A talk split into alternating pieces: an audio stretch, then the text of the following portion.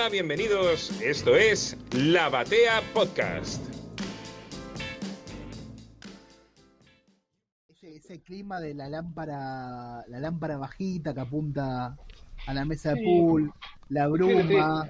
Tiene el algo también así de. Tiene lugar para ceniceros el, la mesa de Tiene lugar de, de, de- de mística, como que, que, no sé, le- está asociado al, al- al lumpen, el, el hecho de, de jugar, de meter los tacos, la tiza, no sé. Pero viste que tiene que ser tiene que ser varias mesitas de pool, tipo dos o tres, no muchas, porque si ya son tipo 20, ya es, el bar tiene otra, otro estilo completamente. Tiene que ser es- ya recontra es un pool, antro. ya es un bar de pool. Sí, sí. Pero la mesa Pero- puede estar, cualquier bar puede tener una mesa de pool. Sí, no, y el hecho de que no necesitas eh, tener ninguna preparación física, capaz, porque bueno, ponele, sí, no sé, el, eh, el ping pong, bueno, el ping pong tenés que moverte un poquito, sea, no va a meter el... ¿Está diciendo que el pool no es un deporte? Uh. No, no, no, estamos, estoy diciendo que eh, eh, equivocadamente, bueno, convengamos, no, no es un deporte olímpico, no, no hay, A que no sea no hay olímpico, no olimpiada de deporte. pool. Tengo ganas de discutir. Hoy te voy a discutir todo. boludo. No, no, no.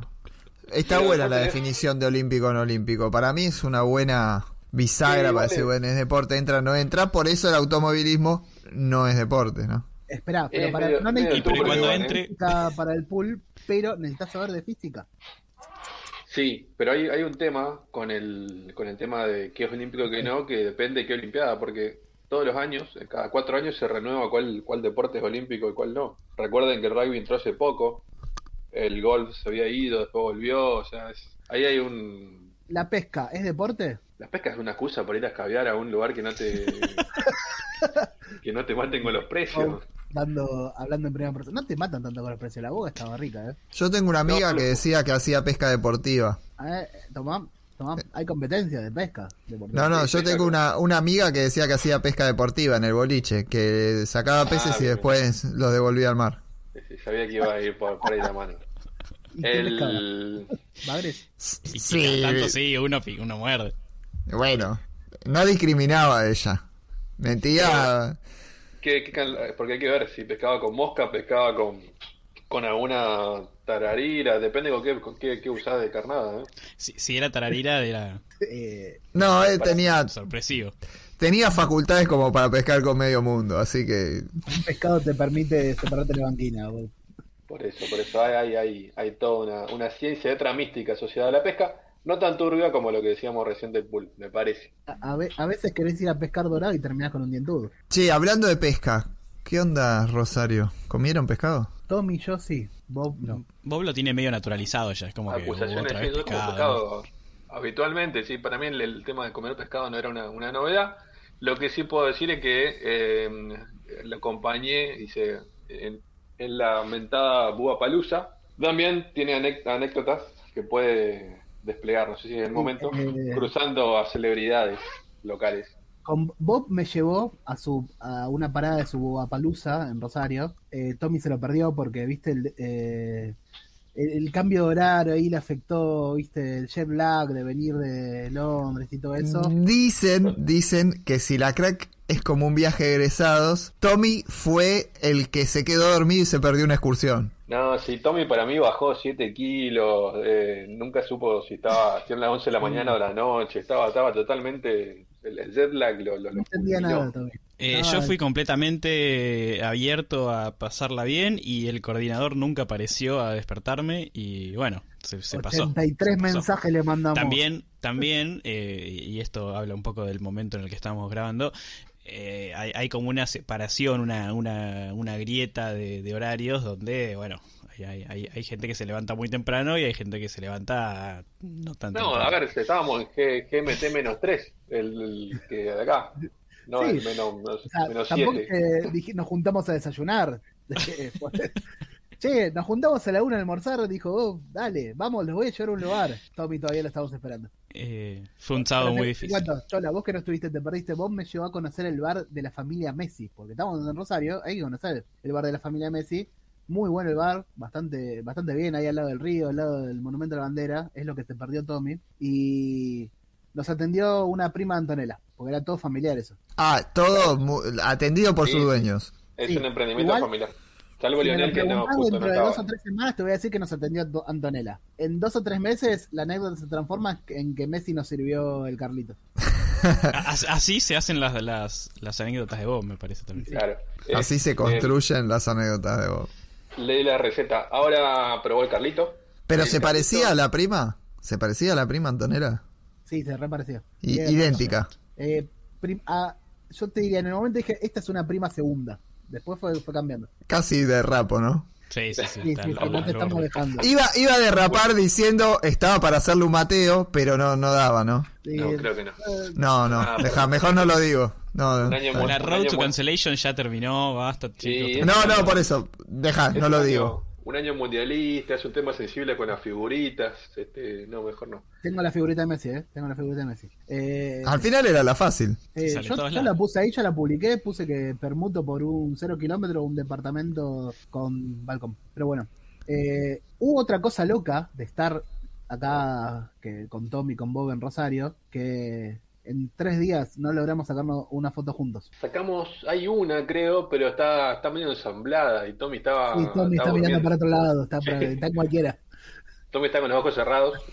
Fue lo mejor Tommy- que pudimos hacer. Tommy está mirando los logotipos de las próximas series que presentó Kevin Feige.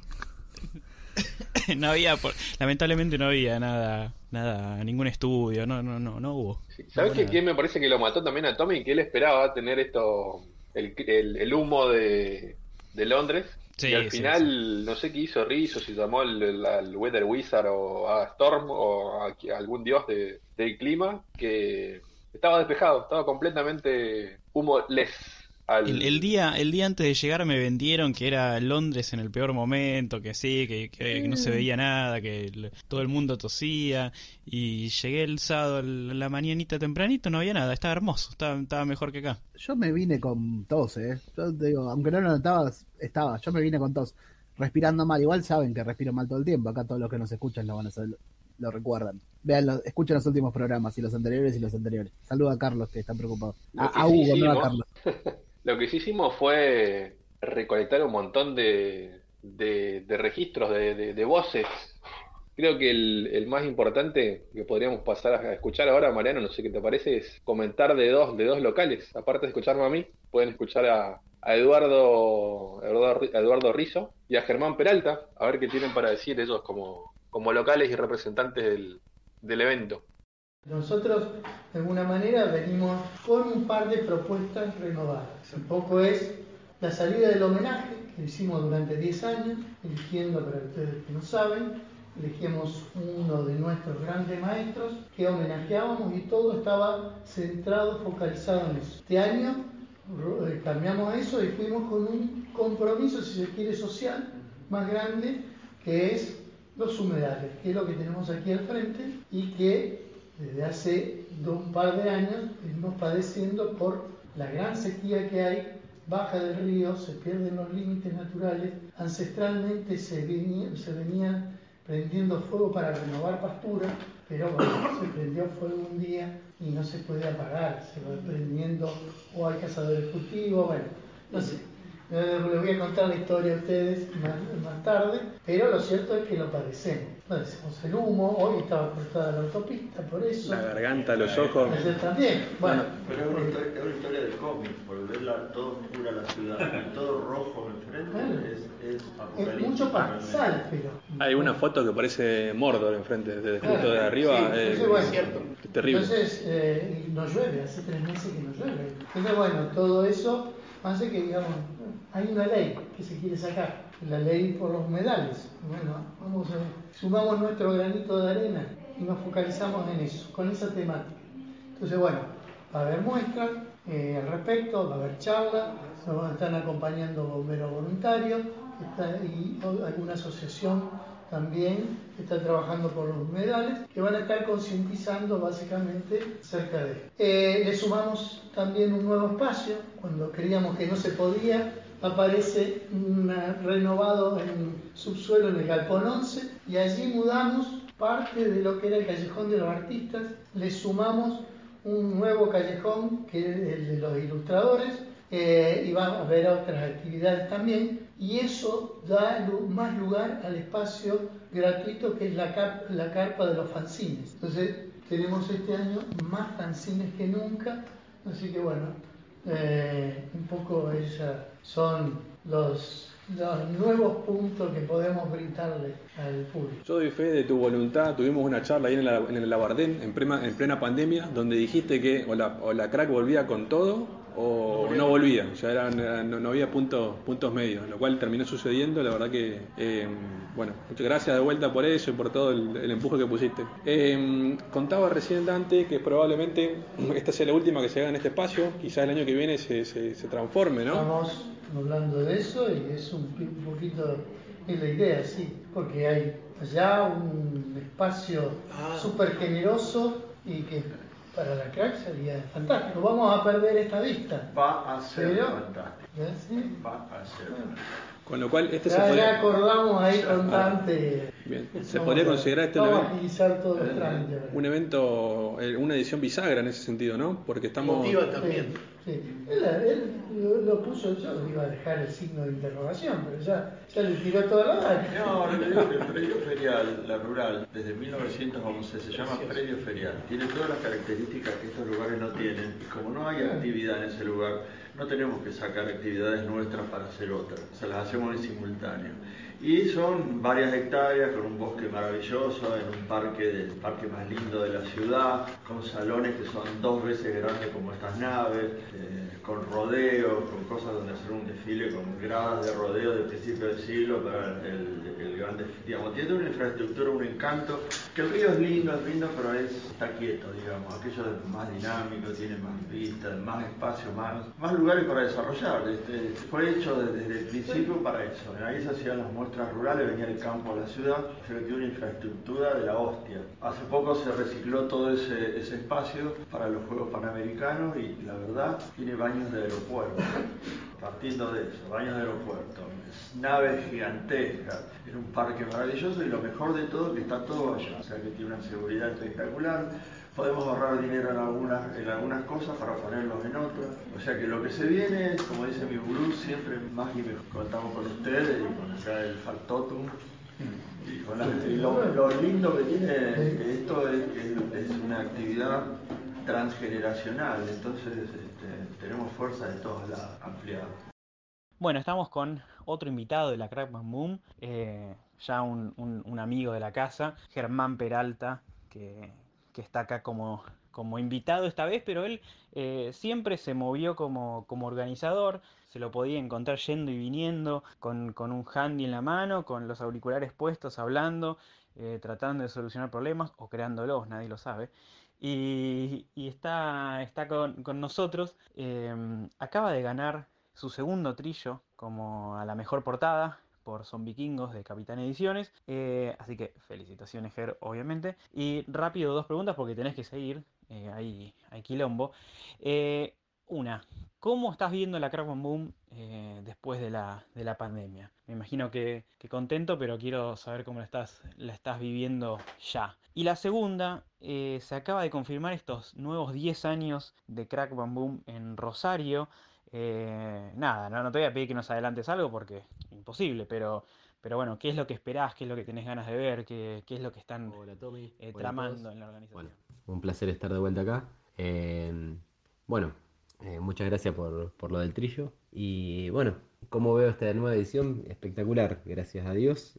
salió todo bien, salió todo como, como lo habíamos planeado y hasta te diría que mejor. Uno siempre tiene el miedo después de lo que pasamos con la pandemia de que, nada, de que pudiera salir algo mal, eh, sobre todo que, se pueda caer un invitado eh, por, bueno, por, por, alguna cuestión protocolar o, o por, nada, por, por situaciones eh, ajenas a la organización. Y, gracias a Dios pudieron venir todos y aparte pudo venir un montón de gente que un poco eh, uno podía esperar eso porque estábamos todos como, una, como con una abstinencia de, evento y obviamente de, este evento, de la crack, eh, pero la verdad que la respuesta de la gente fue mayor a lo, a lo que esperábamos eh, en cuanto a, gente que vino y en cuanto al cariño, impresionante, nada, todo el cariño que recibimos como organizadores, bueno, en este caso a mí me pasó también como invitado. Eh, la verdad que, que, eso fue hermoso. No, no, hay, no, hay, no alcanzan las palabras de, agradecimiento para, para, bueno, para ustedes también, o sea, para toda la gente que difunde. Eh, para toda la gente que apoya, eh, para toda la gente que, que, también está ahí, nada, dando, dando muestra de cariño, también eh, disculpando quizá eh, cualquier cosa que se nos pueda escapar porque, porque saben el esfuerzo que hacemos, saben que tampoco somos muchos, eh, más allá de que, de que, bueno, somos los que ya conocen y otra parte también que muchos no conocen, que es la parte de, la Municipalidad de Rosario, que es la que nos apoya y que, y que siempre está ahí cubriéndonos de un montón de cosas que a nosotros se nos puedan escapar. y, y bueno, brindándonos los espacios que son increíbles. Así que bueno, eso, eh, eh, nada más palabra de agradecimiento en cuanto a esta nueva edición, porque la verdad que, que, fue, fue enorme. Bueno, y, con, respecto a estos 10 próximos años, la verdad que muy contentos, bueno, contento por mi parte y, todo el equipo obviamente también, saber que vamos a seguir contando con el apoyo de, de nuestros socios, eso está buenísimo y, lo que yo espero para estos próximos 10 años, que no podemos hablar, pero ya estamos trabajando en eso, es intentar ir por un lado que, todavía no, no, no fuimos eh, y eso haría para mí una experiencia totalmente completa, más allá de que para mí ya lo es, Crack Boom ya tiene todo lo que yo, yo quisiera en un evento, por eso para mí, más allá de haber ido a varios eventos, eh, tengo la suerte de, poder ir a, eventos de, distintas partes del mundo y, estar dentro de los que se consideran los mejores. Yo siempre digo que Crack Moon para mí es el mejor porque pasan cosas que no pasan en otros eventos, eh, más allá de que yo me encuentro con, las personas que más quiero. Eh, que son mis amigos de acá y, muchos que vienen de otras partes del mundo. Eh, pero lo que pasa en este, en este evento son las cosas locas como encontrarte a Frank Miller en un bar o, bueno, o, que Jeff Jones vaya en un colectivo con Eduardo Rizzo, ¿no? Eh, entonces, esas cosas no pasan en otros eventos y estar presente en eso, vivirlo de primera, de primera mano está buenísimo, digamos, porque te hace, te hace sentir que estamos todos en la misma. Eh, que es algo que yo hablé en el, en el otro podcast cuando hablamos de, Moon Knight que se fue por las ramas. Eh, bueno, por eso yo amo tanto a Crackman Boom porque es un evento que, muestra que estamos todos en la misma eh, y todos. Hablo de los artistas, los fanáticos, eh, somos todos parte de lo mismo y somos todos tratados de la misma manera porque somos personas. más allá de a lo que nos dediquemos o, de lo que seamos fanáticos, es el respeto por el otro. Crackman Boom se hace por y para la gente, creo que se nota eso y, y bueno, para estos próximos 10 años estamos trabajando justamente en eso, en brindar experiencias eh, para la gente, en escuchar lo que nos dicen como siempre. Y, bueno, esperemos que salga todo bien como salió en esta edición y, espero que se sorprendan con las nuevas redundantes, con las nuevas novedades. Así que bueno, nos vemos, nos vemos en, en, en unos meses largos, pero nos vemos nos dejan estas declaraciones de Rizo, de Germán Peralta, contando las sensaciones ante la crack. Y para empezar, este gran cambio de sede que, que ya está anunciado, ya, bueno, en ese momento era primicia, yo me perdí la, la convención porque estaba justo de vacaciones. Y bueno, vamos a aprovechar esto como para que ustedes me cuenten cómo fue la crack y cómo, qué les dejó, eh, qué estuvo bueno, qué fue nuevo en relación a otros años. Ahora estaba contando Rizo acá esto de, y les empiezo preguntando por eso, ¿cómo fue este cambio del homenaje hacia el tema de la, de la ley de humedales? Y estaba presente, o sea, vos estabas ahí en, el espacio, ahí en, en, la vera del río que tiene, que es el espacio donde se realiza la crack, y estás viendo los incendios enfrente. Entonces, eso estaba presente. No, no, no podías eh, ignorarlo de ninguna manera. Veías las nubes de humo. Eh, después las sentí en los pulmones, pero. Y eh, había ese, es, bueno, estaba la muestra al respecto, muchas menciones. Creo que incluso faltaba que le den más bola todavía, pero es. Me, me parece que estaba interesante siendo ya la décima crack, la onceava crack, que se, se, se vire un poco y se tome esto y se use la la lo que mueve la crack para este tipo de cosas. ¿Ustedes qué piensan, chicos?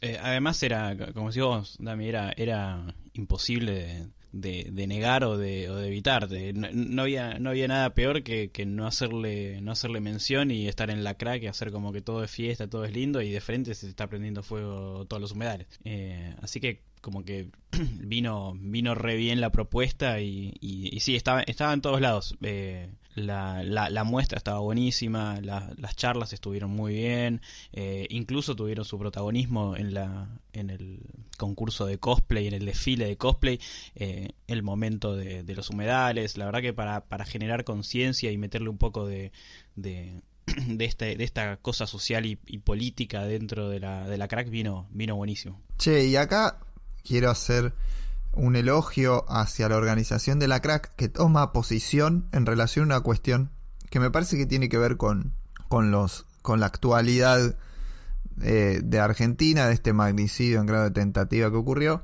¿Por qué? Porque la crack dice, bueno, la historieta y la cultura hablan de la realidad, hablan no solamente de política, sino de lo que es este, el medio ambiente, de las preocupaciones sociales, de cuestiones que tienen que ver con nuestro día a día. Sale de la, de la idea falsa, y me, me animo a contradecirle a Alan Moore, incluso, de, del escapismo. No es el entretenimiento nada más un escapismo. Hay instancias en que la cultura va a meterse necesariamente en la realidad, en la política, en la coyuntura, en temas cotidianos de adultos. Y me parece que es una gran decisión en un evento cultural apoyado por instancias estatales que, que la Crack Bam Boom haya dicho, bien, vamos a poner temas de agenda social en eh, lo que es la convención, así que me parece un- una gran idea, un gran aporte por parte de la organización y empezando por un tema que no puede generar esta maldita grieta, no puede haber en relación, sería un canallismo enorme, este, y no me refiero a Rosario Central, Eso es, una connotación distinta. Sí, sí, sí. Este, estar en contra de este pedido, claramente. Por, por suerte no había nadie que dijera, no, la, la Crack es re woke y los Social Justice Warriors, no, no, no, no, no nos tocó, no, era, imposible, muy raro. Igual co- como local y estoy viciado en todo sentido, así que quería dejarlos hablar a ustedes, pero fueron dos años en que, bueno, prácticamente toda la pandemia fuimos compartiendo, yo les fui compartiendo imágenes en algunas noches que parecía literalmente los pozos de Acópolis o, no sé, Mordor o cualquier otro, otro lugar así con, fuego que se les ocurra, en donde nos fueron contaminando los pulmones eh, y al punto que el otro día salió un informe diciendo que el, aire de Rosario está tan o más contaminado que, ciudades, que urbes como eh, México, la Ciudad de México, San Paulo o, Lima. O sea, tenemos a ese punto el nivel de, de contaminación que, que se logró con todo esto. Así que no, no daba, no daba para, para, para desconocer esa situación. Así que celebro también que se haya aprovechado el espacio para tratar de visibilizarlo desde un frente más, por si hiciera falta. Sí, esto de que, eh, como dijo Mariano, de que eh, no se puede ser ajeno, que la cultura también, al ser un evento, porque la crack tiene ese perfil, es un evento que es primero cultural, eh, y que la historieta es cultura, y no se puede estar ajeno a lo que pasa alrededor. La cultura no es un iceberg, la nada. Y la ley de humedales justamente es un, es un tema que es recontra necesario. Los, los ambientes de humedal son eh, difíciles. O sea, el gran problema que tiene la ley de humedales hoy día es cómo definir a los humedales y que con eso se están agarrando para patear y patear y que no, no, no tenga una, regular- una legislación, una regularización y hay un interés, hay un montón de intereses económicos para que ese tipo de leyes no funcionen. Las leyes ambientales tienen esas contras de que hay intereses económicos que están en contra de que se promulguen y justamente lo- Rosario es uno de los lugares más afectados y donde se ve, porque hay algo acá, yendo por otro lado, hay algo que es indivisible en la crack. Rosario es, la crack es Rosario, eso es indivisible. Y hay una cuestión más, y, y también tiene que ver con sucesos recientes y con la diferenciación. Hay mucha gente que se dedica a pensar en la crack en comparación a otro evento importante y tiene que ver con dos cosas esa comparación. Uno es está fuera de capital. Eso es un- uno de sus, de sus atributos que más se suelen marcar. Y el otro es puramente de historieta y no está Netflix, no está HBO, no está War, lo que fuera. Y me parece, y voy a empezar al revés, voy a empezar por el segundo punto, que la diferencia es entretenimiento en las convenciones porteñas enormes, dejo la dibujades totalmente afuera porque es el reducto de la historieta, me parece, en Buenos Aires, pero las dos grandes, una que está sucediendo mientras grabamos esto, que es la AnimeCon, son de entretenimiento. Entonces, sucede un intento de magnicidio en Argentina y la AnimeCon existe del mismo modo y pasa, y del- y pasa igual. En cambio, un evento dedicado a entendiéndose como cultura y no como mero entretenimiento, sí pone las cuestiones sociales y las preocupaciones del pueblo en el medio de la temática. Y eso es muy interesante. Y en relación a la, a la, a la locación de, de la crack en Rosario, un lugar central del, del país y una de las ciudades más importantes del mismo, que no es Buenos Aires y que a veces aleja por ahí a personas de, otras ciudades que, tienen tirria con, mi ciudad, este, me parece que, que logra generar una convención y un encuentro nacional y federal de historieta en la Crack Bamboo. Y eso, para mí, es otro de los grandes atributos de la convención, que genera un encuentro de todas y todos los actores del mundo editorial, de la historieta, divulgación, y que incluso amplía cuando invita grandes figuras como Jeff Jones, como Frank Miller otros años, como José Luis García López, como Jim Lee, Dan Didio, todos los que han venido de la mano de, me imagino que de la mano de Eduardo Rizzo siempre, Belén Ortega, Javier Fernández este año, que nos generan un interés por parte de por ahí gente que no lee tanta historieta nacional y que también se termina incorporando a la Crack Bamboo. Y además el concurso de cosplay, que es cada vez más masivo y que atrae por ahí a un público del manga anime que sí, cabe decir, por el momento los invitados no está tan representado en la crack, ¿no? El público lector de, de Ibrea, que hoy es el más masivo en, en lo editorial, no está representado en Crack Bamboo. Hay algo que logra la crack que todavía me sorprende. Yo no, no he ido a tantas. Fui a esta, a esta última, y a la anterior, la del 2019. Y hay algo que logra que me parece que abarca un montón de públicos distintos. Eh, es claro que es a nivel historieta nacional es el evento más importante, porque logra congregar, como dijiste, a todos los actores del medio, a los que lo crean, a los que, a los creadores, a los editores, a los difusores, a los, a los compradores, a los lectores también, están todos sumados y funciona como un polo donde se juntan de todo el país. Hay gente que va de todo, para nosotros mismos también. Encontrarnos nosotros que estamos desperdigados y somos los que hablamos todas las semanas acá, ya fu- funciona como un polo atractor para juntarse. Eh, para los porteños también, que van y no tiene esa cosa de viaje egresados de salir de tu lugar, que quizás a Bob no le pasa tanto, de él sale de la casa, va a la crack, o sea, va a trabajar y va, a la crack después de trabajar, pero a Tommy y a mí nos pasaba. Esto, estamos como de vacaciones de alguna manera, de, de viaje egresados. Y también tiene estos espacios, tiene todo lo que tiene con el cosplay para ese otro público que a veces nos cuesta llegar o nos cuesta intercambiar. El lector de historietas interna norteamericana también está ahí. Eh, funciona para todos y los mezcla y hace que de repente tengas una familia paseando por los stands de las editoriales nacionales o yo qué sé, nosotros, alguno de nosotros, algún lector acérrimo nacional viendo el desfile de cosplay y encontrándose preguntando quién es, eh, no sé, un personaje de un videojuego. Bueno, tiene esa- ese tipo de cosas. Y me parece recontra atractivo y que no es algo que sea fácil de lograr. Tiene que ver también con los más de 10 años que lleva la crack, que se haya logrado eso. Igual yo estoy un poco en contra, para variar, con el hecho de que no estén representado el público de manga anime, ¿eh? Yo creo No, que sí, pero estamos diciendo no. estar representado. Quiero estar en contra, Bob. Hoy te voy a discutir todo. qui- quizás no, no está tan explícitamente mencionado como en otros eventos, pero, pero definitivamente tiene, tiene un, un lugar, ¿eh? Tiene un gran espacio. si, si, si ven el concurso de cosplay, creo que el más del 50% de los cosplayeros es de, de- de- viene de ese palo. Me parece que estás confundiendo manga anime con cosplay. Me parece a mí. No, la representación de cosplay de personajes de manga anime, por ese lado venía. Pero no era Porque un- yo, yo era lo mencioné, yo lo mencioné, ¿eh? dije que la única actividad que convoca a ese público es el concurso de cosplay. Pero no hay presencia.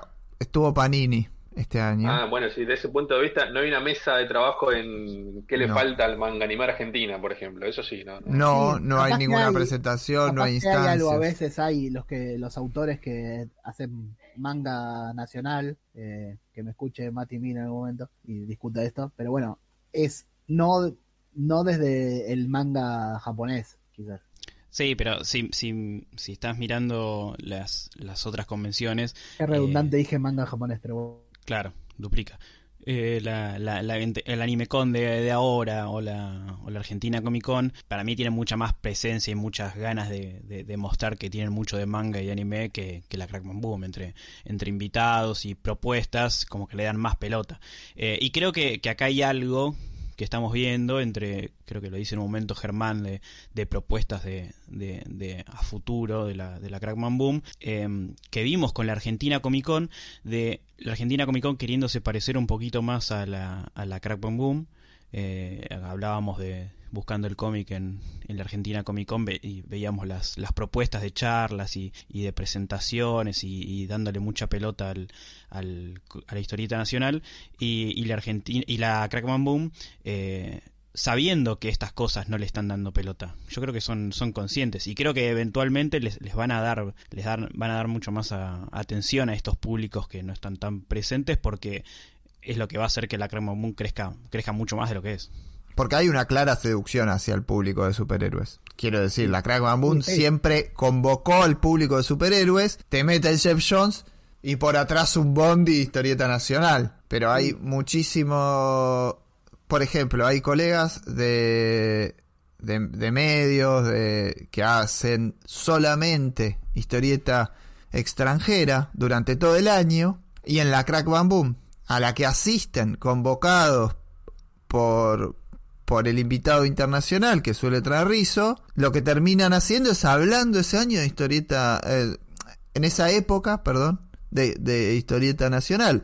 Entonces, claramente en ese caso está funcionando. Sí, igual hay algo que nosotros venimos discutiendo en este programa hace, hace ya más de un año, que quizás estos dos públicos, el público de la historieta estadounidense o historieta internacional y el de historieta argentina, dialogan más entre sí muchas veces y se solapan mucho más, que no pasa con el del manga anime. Eh, sí, eso creo que es también tiene una cuestión más histórica, me parece. Nacieron juntos estos públicos, se, se intercambian mucho más y es más fácil el paso de uno a otro. Nosotros mismos somos ejemplos de eso. Que con el de manga anime no pasa tanto, nació en otro momento, es, ese, ese fandom, por usar esa palabra que tanto no me gusta, surge en otro momento y en otras circunstancias y el diálogo es menor, el intercambio es menor. Sí, pero pueden tranquilamente funcionar. El, el- pasaje de, uh, voy a ver a, a- Frank Miller y en el tiempo libre, entre que no se fila para ver a Frank Miller, eh, encontrás autores argentinos que, que, que hacen un, un- material o similar o no tanto y te, y te engancha. Eh, con el manga anime puede pasar exactamente lo mismo. Eh, agarrás, a- te- vas a ver, no sé, la, la bandita que toca covers, te- te digo, lo, lo primero que se me ocurrió, de, de opening de anime y, y te terminás llevando un cómic de Paula Andrade debajo de brazo, tranquilamente. Por eso digo que me parece que bus- van a buscar eh, a futuro eh, que, que- que se mezclen más los las distintas. Creo que eh, ahora está estilos. pasando de a poco. Eh, siempre se, siempre estuvo intentándose y ahora capaz estamos viendo más ejemplos de que lo que hablaba Tommy de la Argentina Comic Con de la última, hay un poco de eso. eh, quizás en otros empieza a pasar más estos intercambios y bueno, estas propuestas que mencionabas también vos, Tommy. Vos, decime algo que quiero discutírtelo. Decirle que Estaba, los estaba no pensando, estaba pensando en esto del algo que no tocamos, en que mm, si consideramos los primeros 10 años como una primera temporada, este fue este evento de, de este año No, tampoco. considerar Pará, Tempo- 10 años estamos hablando de. temporada larga. serie- una temporada es una larga, serie de la Roverse. ¿De qué carajo estamos Sí, hablando? sí, una, una temporada larga. ¿Pero por qué? ¿Por qué digo? Porque este mid-season, a partir del año que viene, nos va a llevar a, otra, a otro sedio, a, a otro predio completamente distinto. Aquí les, les pongo una, una boba anécdota genuina personal. El predio al cual, en el cual se va a desarrollar el próximo año está ubicado geográficamente en un punto totalmente distinto de, de la ciudad. A diferencia de, Más cerca de la de casa vos. más cerca de mi casa, por un lado, muy bien ahí. Por un lado, eh, está metido en el corazón de la ciudad, no está frente al río. Ese, ese va a ser un gran cambio. Y por otro lado, a nivel de infraestructura, es infinitamente superior a lo que conocen ahora como los galpones de- de- del SEC. Es un predio que está preparado para competencias internacionales, donde se desarrollaron, se, se desarrollaron los Juegos Suramericanos, el pool entre otros, seguramente algunos predios más, con eh, todas las, las comodidades que puede ofrecer el mundo urbano, desde em, aire acondicionado, baños. eh, Cosmodidades. Fue un lindo fallido de la, Ambas cosas, sí. de la adicción. Sí, sí, sí, sí. Pero les aseguro que, el- que los va a sorprender ese predio. Eh, no se parece, no, no hay una vista tan, tan glorificada como la que, a la que nos tenían acostumbrados, pero seguramente Sí. vamos a ganar es un montón en... El río es lindo, sí, sí, sí, pero también es lindo tener un, un aire acondicionado, un, un- un- buen pasar. Bueno, me, me acuerdo de años anteriores, este año el cambio de fecha aportó un montón, pero si recuerdan, en otros años Igual se hizo había hecho 20 en- grados en- todos los días. Sí, por eso, por eso, por eso digo que aportó. Pero el año, la última fue en octubre, la anterior, y las anteriores también. Sí, era, eran- Eh, el, el solcito era heavy en los anteriores. Exactamente. Bueno, Eh, en el eh, raro. Ahora, pará, acá yo la te voy a contar que a pesar de que estábamos en agosto, mitad de agosto, no hubo un día que con Bob y con Tommy no nos tomamos, no nos tomásemos una cervecita en el río, En remerita, casi. en remera, Sí, sí. comiendo alfajores santafesinos, pero bueno, eso te lo cuento después. Los famosos poderes de, de Eduardo, ¿no? Que, dicen. Exactamente. El clima Pero ¿por qué? Pará, pará, pará. Los alfajores santafesinos eran. Tengo la data, me llegó, me llega la info, que eran santafesinos de la ciudad de Santa Fe, no santafesinos por la provincia. Sí, sí, esos que nos robaron el limonero. Hubo santafesinos en Rosario, abrieron las puertas, los dejaron pasar. No, ahí un, sa- un saludo. Abrió la puerta de la, de la muralla, ¿no? Dejamos saludar a la colega Ailén de El Sucucho que nos trajo para compartir alfajores santafesinos. También, si la quieren conocer a Ailén, pasen, escuchen El Sucucho y pasen por nuestro Discord, que es una de las protagonistas.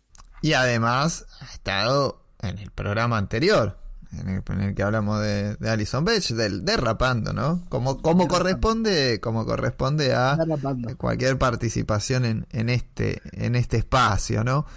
Che, y, y hay algo que se habla de la crack, dicen, es una eh, un viaje de egresados. El viaje de egresados tiene su fiesta, la fiesta, la fiesta de la crack, bueno, to- todas las cosas. Y les voy a, les voy a, los voy a poner en un compromiso. Hay como, acá en Argentina por ahí no se usa, pero Tommy seguramente cuando se recibió del secundario lo vivió, como que eligen la, eh, la reina y el rey de, de la promoción, ¿no? ¿Quiénes fueron? A, a mí me, yo estaba viajando y, me, y veía ahí por, por redes sociales que este, la pareja española generaba suspiros en todos los públicos. Eh, para mí, sí, sí, sí. Son, son únicos, únicos nominados y únicos ganadores porque no, no hubo comparación, ¿eh? No, no hubo comparación. Eh, a- a- todo bien con Frank Miller, con, con Alan Davis, pero la, la pareja de españoles, la verdad que se llevó todas las miradas. Todas las miradas. Y todos los Eh, murmullos de, ¿son parejas? ¿No son parejas? ¿Están juntos? Sí, sí, sí. Era Eh. intrusos en la crack eso. Sí, sí, todos querían su foto, todos querían preguntar, todos querían saludar, la verdad. Eh, eran, era el, el- la prom queen y la- el prom king de, de, de la, de la crack, ni siquiera de la noche, de toda la crack fueron ellos dos. Escuché también que muchos habla- escuché muchos comentarios de eh, che, y este chico Kundo Crunch, muchos comentarios sobre Kundo, que muchos lo conocieron personalmente ahí y decían, ah, mira que mira este pibe, mira este pibe. Yo iba a tirar mi comentario homoerótico alrededor de Gundo. Ah, ¿viste? ¿Viste? ¿Eh? ¿Eh? Perdón, Nico Brando, que siempre hablan de Nico, pero bueno, eh, te sacó lugar hoy. En esta crack. Directamente desde Mar del Plata. Mira, mirá vos, Mar del Plata, Córdoba, España. Em, pero sí, coincido en que los, creo que los chicos, tanto Belén como Javi, la pasaron de 10. ¿eh? Ta- también otra que se llevaba muchas miradas, que también no eh, por primera vez en un evento fue China 8, también, también que no, no se la conocía, no, no había participado de eventos de, de esta escala antes. Tommy, ¿algo para contar al respecto? Eh, no, no, no, no, no, no, no. Para mí, bueno, estos fueron los más llamativos, los que concentraban a la gente que quería conocer. Tiene, bueno, eso que decís, Chola, del viaje de egresados, tiene eso de el encuentro de, sobre todo para los que van de otros lugares, porque es un viaje. Eh, la movilización, juntarse con gente, estar saludando gente todo el tiempo. Para mí tiene algo también que viene, esto te lo tiro del ambiente más académico, que tiene la cuestión de congreso, que es un lugar anual donde te juntás gente que con la que capaz estás hablando durante el resto del año, estás trabajando, pero acá te estás viendo en persona. Es la diferencia de la relación interpersonal, de la charla en persona, de escucharte, de hablarte. Eh, eso funciona acá, la crack tiene eso, para mí funciona, es, es como el congreso anual de la historieta nacional, sobre todo para el ambiente de la historieta nacional. Estoy muy de acuerdo con eso, pero también me parece, sí, pero me parece que hay un... Lo vamos a dejar para, para más adelante, ¿no? Por ahí, porque, porque tiene que ver con, con alguna de las críticas. El segundo bloque va, va a estar dedicado a las críticas y, y me parece que no hubo tanto de, de, ese, de esa cuestión, no se generó sentido por lo que vi en las charlas y por lo que fui preguntando, no se dio esa charla filmada y evocada un millón de veces que es que le falta a la historieta argentina. Eh, me hizo cagar de risa Gonzalo Ruiz en el, en el podcast de Oficio al Medio cuando dice, si veo de nuevo ese video en YouTube, alguien saca un arma y dispara al techo, dice, dice Gonzalo, y tienes razón. La verdad, ese tipo de situaciones no se pusieron en, en juego, no hubo una, en- una, una charla dedicada a crear sentido a futuro en la historieta argentina, sino que hubo una abundancia de presentaciones y conferencia de prensa de los invitados internacionales que por ahí no tenían que, que presentar algo en particular. Por ahí también tiene que ver con este el tiempo sin, sin haber tenido crack. Sí, y en el programa se notó mucho eso. de- y que falta y que faltaban muchas presentaciones. Claro. Una trivia también, es una trivia to- copada totalmente por... Ah, esa no te la contábamos, Chola, la trivia. ¿Qué pasó? En la presentación de el- lo que funcionaba en el programa, como la presentación del libro de Andrés Acorsi, eh, eh, eh, el, el último libro, who wants to be a superhero? ¿Quién quiere ser superhéroe? Eh, se hizo con una trivia. Andrés, que es adepto a las trivias, nosotros hemos participado, sobre todo Bob y yo hemos participado en trivia de Andrés, hizo una trivia ahí con el público, de la que Bob Le gusta más la trivia que la levitea, Andrés. Que, y que la coca ¿cómo- con- sin gas. cuando llama participante con Bob, estábamos ahí adelante, levantando la mano ya. Sí, sí, Es y más, también estuvo...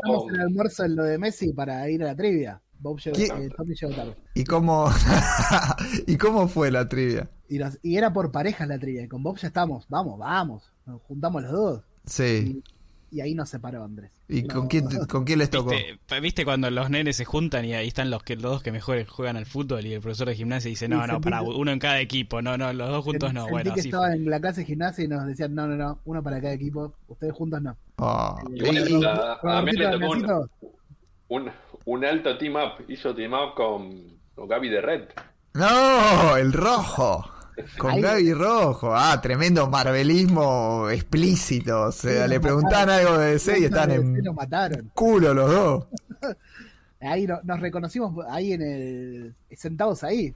Vos sos Gabriel, vos sos Damián. Hicimos el programa sobre el Capitán América. Ah, ahí. Y estuvo picante, estuvo ahí peleado. Había tres parejas, todas preguntas. Las preguntas eran, salían todas del libro. Incluso algunas que eran jodidas, de qué está. ¿Con qué ilustración arranca tal capítulo? No, man, trampa. Las acerté todas esas, y Bob no. Pero y bueno, bueno, pero vos ya sabemos que tiene como una cuestión, la dispersión, ¿viste? El Ritalin, si no lo tomó, cagaste.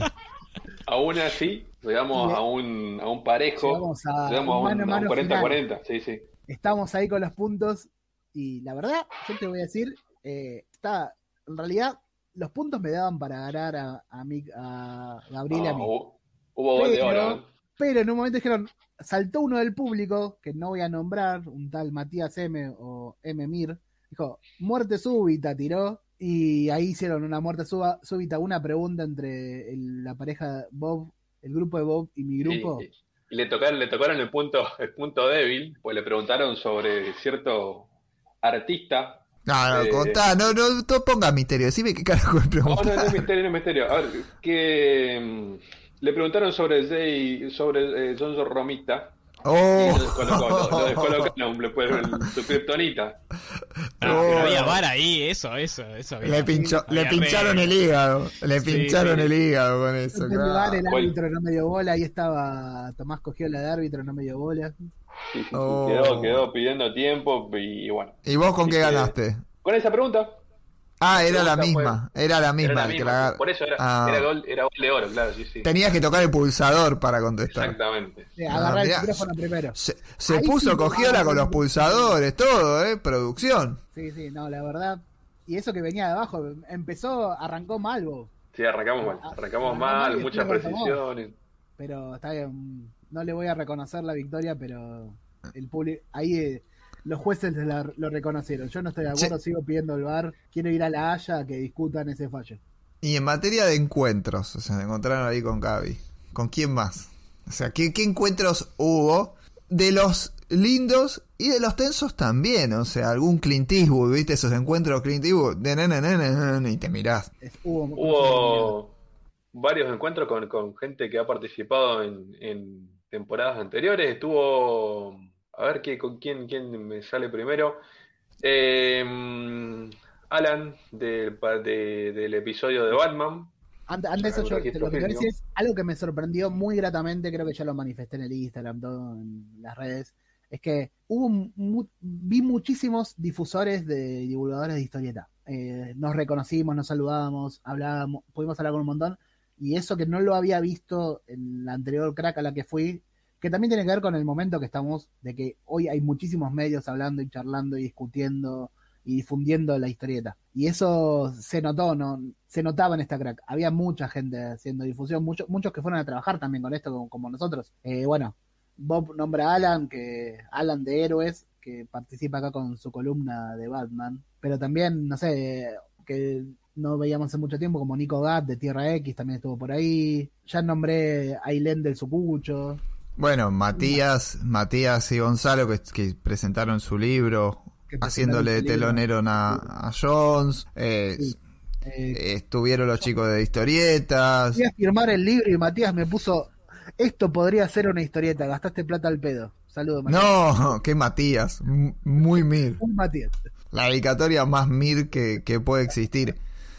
Y una pregunta a, pa- a esos encuentros. Las promesas, volvemos a, a- a la, a la analogía con, con el colegio, ¿no? Esos que se iban a encontrar a la salida, ¿se encontraron o quedó todo en un boqueo de patio? No, no, no. Fueron todos risas y abrazos. No hubo ningún tipo de, Todos de de- de- no, no, no, no. Quedó todo totalmente en, en- en el mundo. Cualquier enfrentamiento se disipó con, con el, la algarabía y el clima de fiesta que hubo en, en estos, en esos tres días. Eh, Y seguro por la ausencia de Mariano, ¿no? Con Mariano la cosa hubiera sido distinta. eh, claro. Pero, el X bueno, Factor. Claro. también ah, los chicos de historietas también que andaban por ahí con sus remeras. Yo no los con- no conocía a ninguno. Se lo re contra copados ahí con sus remeras. Están en el mayor clima de viaje de egresados eran ellos. Ellos estaban con el uso de egresados, la remera de egresados. Por lo escabiados, era también. Probablemente. Hubo un par de ruedas de prensa formales, eh, algo vamos a compartir sobre el final, anticipo spoiler, donde tuvimos espacios para charlar con, en principio, con los invitados extranjeros, eh, del cual estaba Mancaina o el PAM, bueno, Javi y Belén y, y Kundo, que bueno, no es extranjero, pero venía de otra ciudad. Y otro espacio para charlar con la, rosarinos la- es extranjero, ¿no? Eso. Y sí, viene de Mar del Plata, me imagínate, viene de un lugar con, con mar. Porteño, como diría Elem, es porteño. Y otro Gracias. espacio formal donde charlamos con, con Geoff, Geoff Jones. Le mando un gran saludo a mi amigo personal, Geoff, a, esta altura. Se escuchó decir Sí. John Joff también. Sí, de todo un quilombo ahí. Este va a quedar al final la conferencia de prensa de Jeff Jones que no, no tiene un audio perfecto. Es más, es bastante choto. Pero es un documento que puede interesar, entonces lo dejamos al final. Digamos todo, lo grabó Bob también. Sí, sí. Lo dejamos ahí al final porque es un documento interesante que, que, puede, que puede sumar y que está lindo que quede. Es perfectible. Por eso es que es un contenido extra a- al programa. Una linda novedad Tenemos de la crack. Somos, para alegría de Tommy, somos, tenemos un programa con escena post créditos. Ah, ¿lo pongo después de los créditos? Sí, sí, sí, sí, Sí, que, sí, que- sí. que se lo encuentre. No tendríamos que haber dicho nada y, que, y dejarlo puesto ahí y que se dieran cuenta solo, que se quedaran después. Full Marvel. Bueno. Y... No, pero está bien saber cuándo hay escena post créditos. Porque me he quedado al pedo en el cine y había una que no había y me que No me gusta. Pero no Prefiero saber. El cine de Madrid que te la adelanta. Yo lo único, yo lo único que, que me fijo y que me spoileo antes de ir al cine a ver una de esas películas es si hay o no hay escenas post créditos y cuántas. Porque así sé cuánto me quedo. Porque si no después me quedo esperando un boludo y ¿qué para esto? No, no hay nada. Me quedo solo ahí me barren del cine. Bueno, una de las cosas que, que realmente rescato y me gustó mucho de esta crack a la que no fui, pero que, que me dejó una cantidad de libros enorme. Lo que se editó para la convención no tiene nombre. Es una locura. La cantidad de, de- material con lo que nuevo, nuevo, nuevo, no que no te habías comprado, sino recién salido del horno, es alucinante. Sí, estuvieron a full la cantidad de cosas. Eh, yo voy a confesar que para mí voy a hacer una crítica, un problema. Ya una crítica, contar un problema. Te dejaban pagar con QR. Eso, yo no me pude controlar. Vine, tuve exceso de equipaje. Tuve que dejar cosas en lo de mis viejos, no me las podía traer del exceso de equipaje. Es una locura, no me pude controlar. Eh, gente, tengo un problema. Tantas novedades y que te dejen pagar con un QR, nunca te das cuenta que estás gastando. Creo que tengo un problema. Después voy a pasar alguna foto de los kilos que me traje. Bueno, en en ese sentido, el evento recuperó su sana y grata costumbre de funcionar como un disparador de, lanzamientos, que recordemos que en otros años y todo el mundo esperaba a, bueno, agosto, octubre, dependiendo de cuándo fuera, para ajustaba su calendario, calendario editorial eh, con vistas a lanzarlo para esa semana.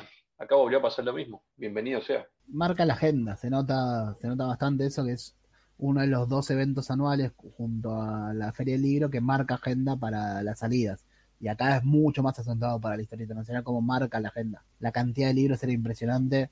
Solo con las preventas a retirar y todo eso, que también es una ventaja para mí, estando en el desierto patagónico perdido, ir a la crack y tener un montón de novedades y cosas que no conseguiría de otra manera o que tengo que pedir con envío y con que me fajan con los envíos y todo ese tipo de cosas, eh, era una ventaja importante, ya que, sobre todo Historia Internacional, que acá llega muy a cuentagotas, muy, muy pocas editoriales y muy po- pocas bocas de expendio, eh, tiene esa función también para el interior, en, el interior en serio. ¿Cómo es eso el interior en serio? Y A ver, el interior grande. Como dice nuestra amiga Aileen, está el interior y el interior. No es lo mismo ciudades como Rosario y Córdoba, o hasta Mar del Plata quizás, que el resto de las ciudades del país. La distribución, ya sabemos, ya lo hemos hablado bastante en programas anteriores. La distribución en Argentina es un gran problema que para la historieta, para los libros en general afecta bastante. No hay muchas cadenas y muchas distribuidoras que lleguen a todo el país. Y ciudades como esta, como donde estoy yo, que es Puerto Madryn, no reciben, a pesar de ser una ciudad importante, con muchas conexiones y todo eso, no recibe materia de libros e historietas, no llega mucho. Ah, pero cuando es se trata de figuritas del mundial, a llegar de todos lados. Están todos No, esperá, no, es un bardo eso también. Hay un solo lugar que las vende en precio, el resto las vende con sobreprecio. Y el que las vende en precio se arma unas colas terribles. Vende hasta, puso límite de cuántos paquetes por persona venden también. Oh, puf. Desabastecimiento, desabastecimiento, desabastecimiento. hay desabastecimiento. Denuncian, denunciarían que hay que hay desabastecimiento. Bueno, vamos a resumir este bloque antes de entrar a las mini entrevistas que estuvieron haciendo mis compañeros durante la crack. Este bloque es el todo lo positivo, edición número 11, volvió la crack, fue una fiesta, me la perdí, lamentablemente. El año que viene iré a la, a la nueva sede a, a conocer el, el crecimiento. Renovó la crack por 10 años, introdujo la preocupación social a, esta cosa cultural que es la historieta, cosa que es muy interesante, contra el entretenimiento vacuo que proponen otras convenciones.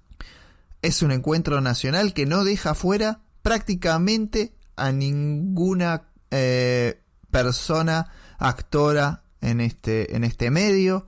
Es un encuentro. Fue toda alegría, no hubo rispideces, todas esas promesas de pelea no se consumaron, lo cual es espectacular, es hermoso. Me parece que nos tenemos que dejar de romper las pelotas con esas peleas mucho de redes sociales, pero cuando nos vemos cara a cara no las tenemos, entonces no son reales. Y la verdad es que creo que, que no está bueno y, y nos hace pasar malos momentos como para que después no sean de verdad. ¿Para qué nos amargamos con eso? Convivamos, disfrutemos la historieta todas y todos juntos, así como lo hicimos durante la crack, que la organización realmente, este, por lo que me han contado, trabajó bárbaro, como siempre, cumpliendo con esas invitaciones que, que las mantuvieron en suspenso, pero realmente las terminaron logrando, muchas presentaciones de libros, las que se adeudaban, este, un, un contento general con, con, lo que fue la convención, que me parece que es la más importante del país y lo va a ser durante los próximos 10 años, sin duda. Me parece que hoy por hoy la crack es irreemplazable, eh, le pese a quien le pese. Vamos a ir ahora sí a las mini entrevistas y después el bloque de lo negativo. Ah, críticas constructivas. Estamos con Horacio Lalia, también un autor acá presentando sus libros en esta crack. Y le queremos preguntar cómo ve esta crack llena de diferentes generaciones de autores, tanto autores experimentados con muchos libros atrás como él, autores nuevos, autores que tienen recorridos más cortos todavía. ¿Cómo, cómo ve este, esta multitud de generaciones que se da en un espacio como este? Bueno, yo lo veo con mucha alegría porque evidentemente es una continuación de la historieta, que es un gusto popular, va cambiando, va mutando y justamente son estos nuevos valores los que también ayudan a eso.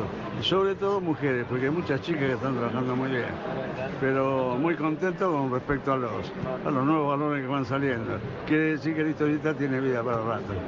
Muchísimas gracias, gracias. Ah, no, agradecido soy yo, que sigan bien. Nico Brondo, el dibujante de Manta y un montón de otras cosas más. Hoy está presentando acá en la crack Control P.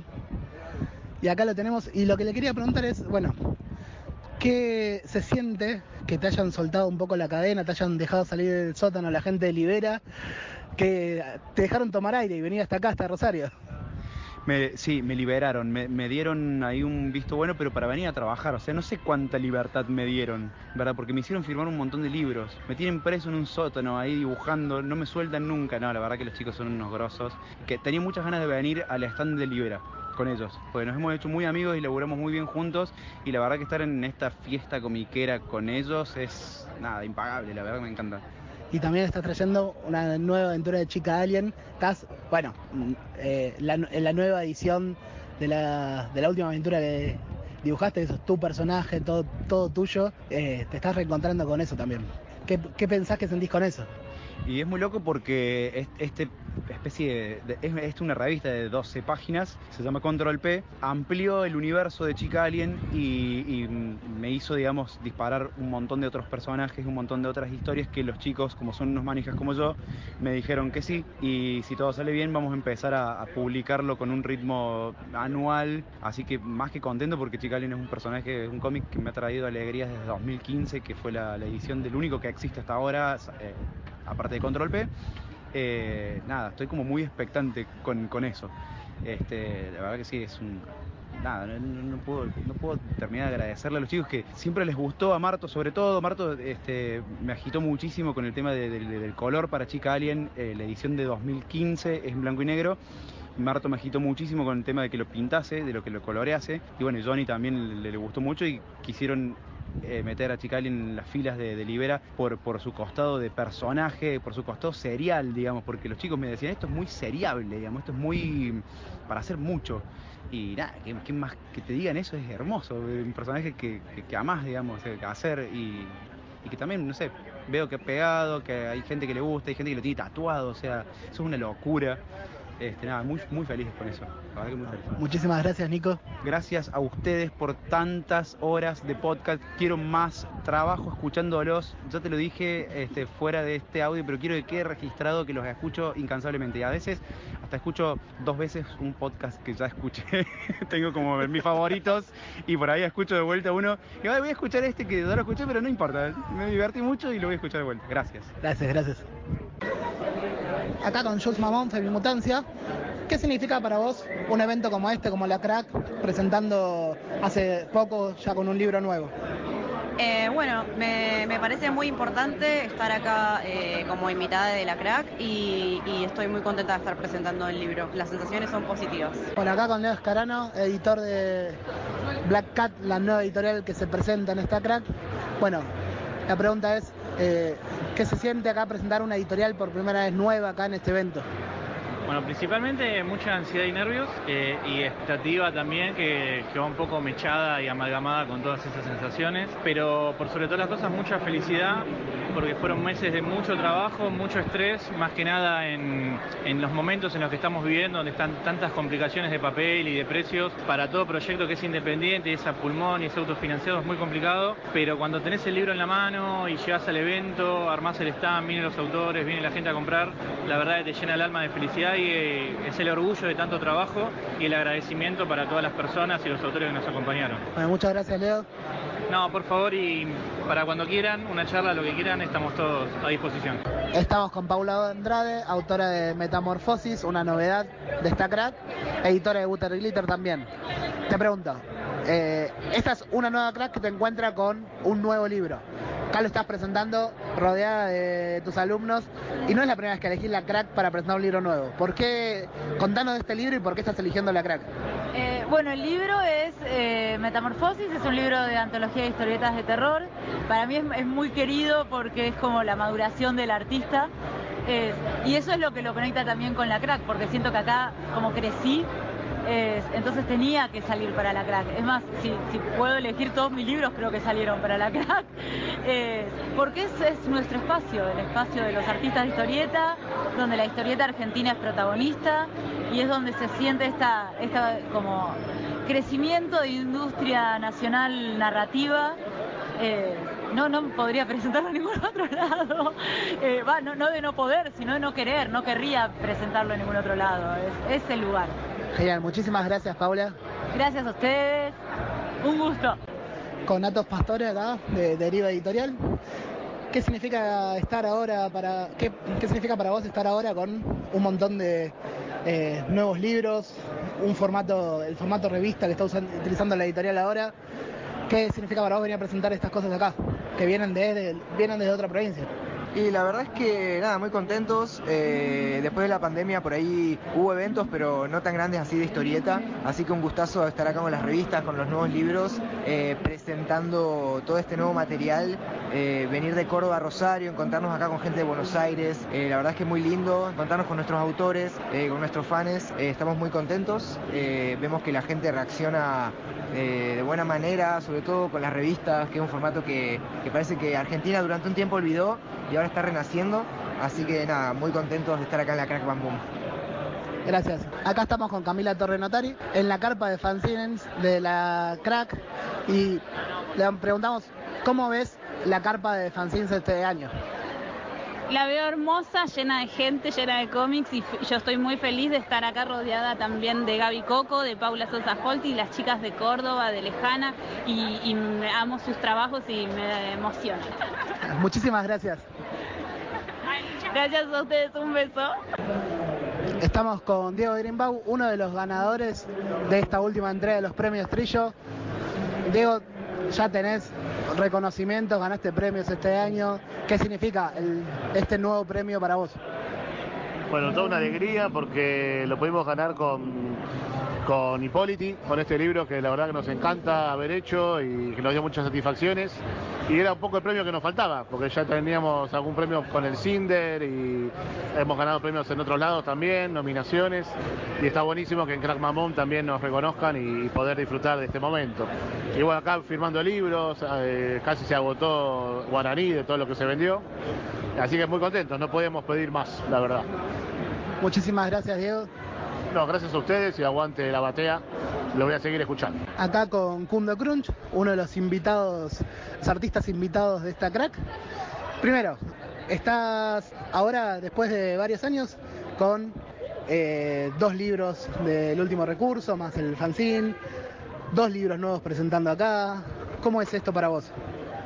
Y la verdad que es, es, una alegría enorme, primero y principal, que haya vuelto la Crack Bam Boom, que hayan vuelto los eventos. La verdad estamos, creo que estamos todos y todas muy contentos por eso y eso se nota en el ambiente.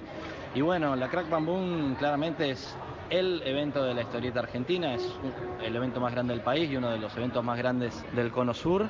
Y es realmente una fiesta. Y se vive de esa manera, así que bueno, es una alegría que haya vuelto el evento, es eh, fundamental, es un evento que, es fundamental para la historieta independiente, para la historieta autogestiva, es una vidriera a un público federal, a un público nuevo. Así que eso está bárbaro.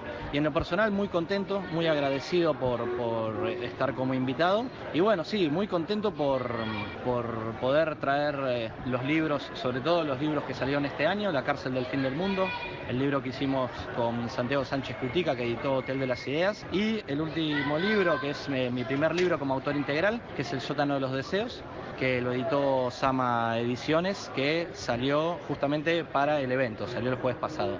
Así que nada, muy, muy contento. También me enteré que entre los invitados te tocó compartir habitación con Kika Alcatena. Para mí es como cuando el Diego en el 2010 puso a Verón, capitán experimentado con Messi, uno que arrancaba hace menos tiempo. ¿Cómo es eso? ¿Cómo, cómo, te, cómo está esa habitación? ¿Cómo se siente? La verdad siempre es una alegría tenerlo cerca al Catena, porque es, es, una máquina de amor, además de ser uno de los dibujantes más grandes sobre la faz de la Tierra, es nada, es, es, un amor, es una excelente persona.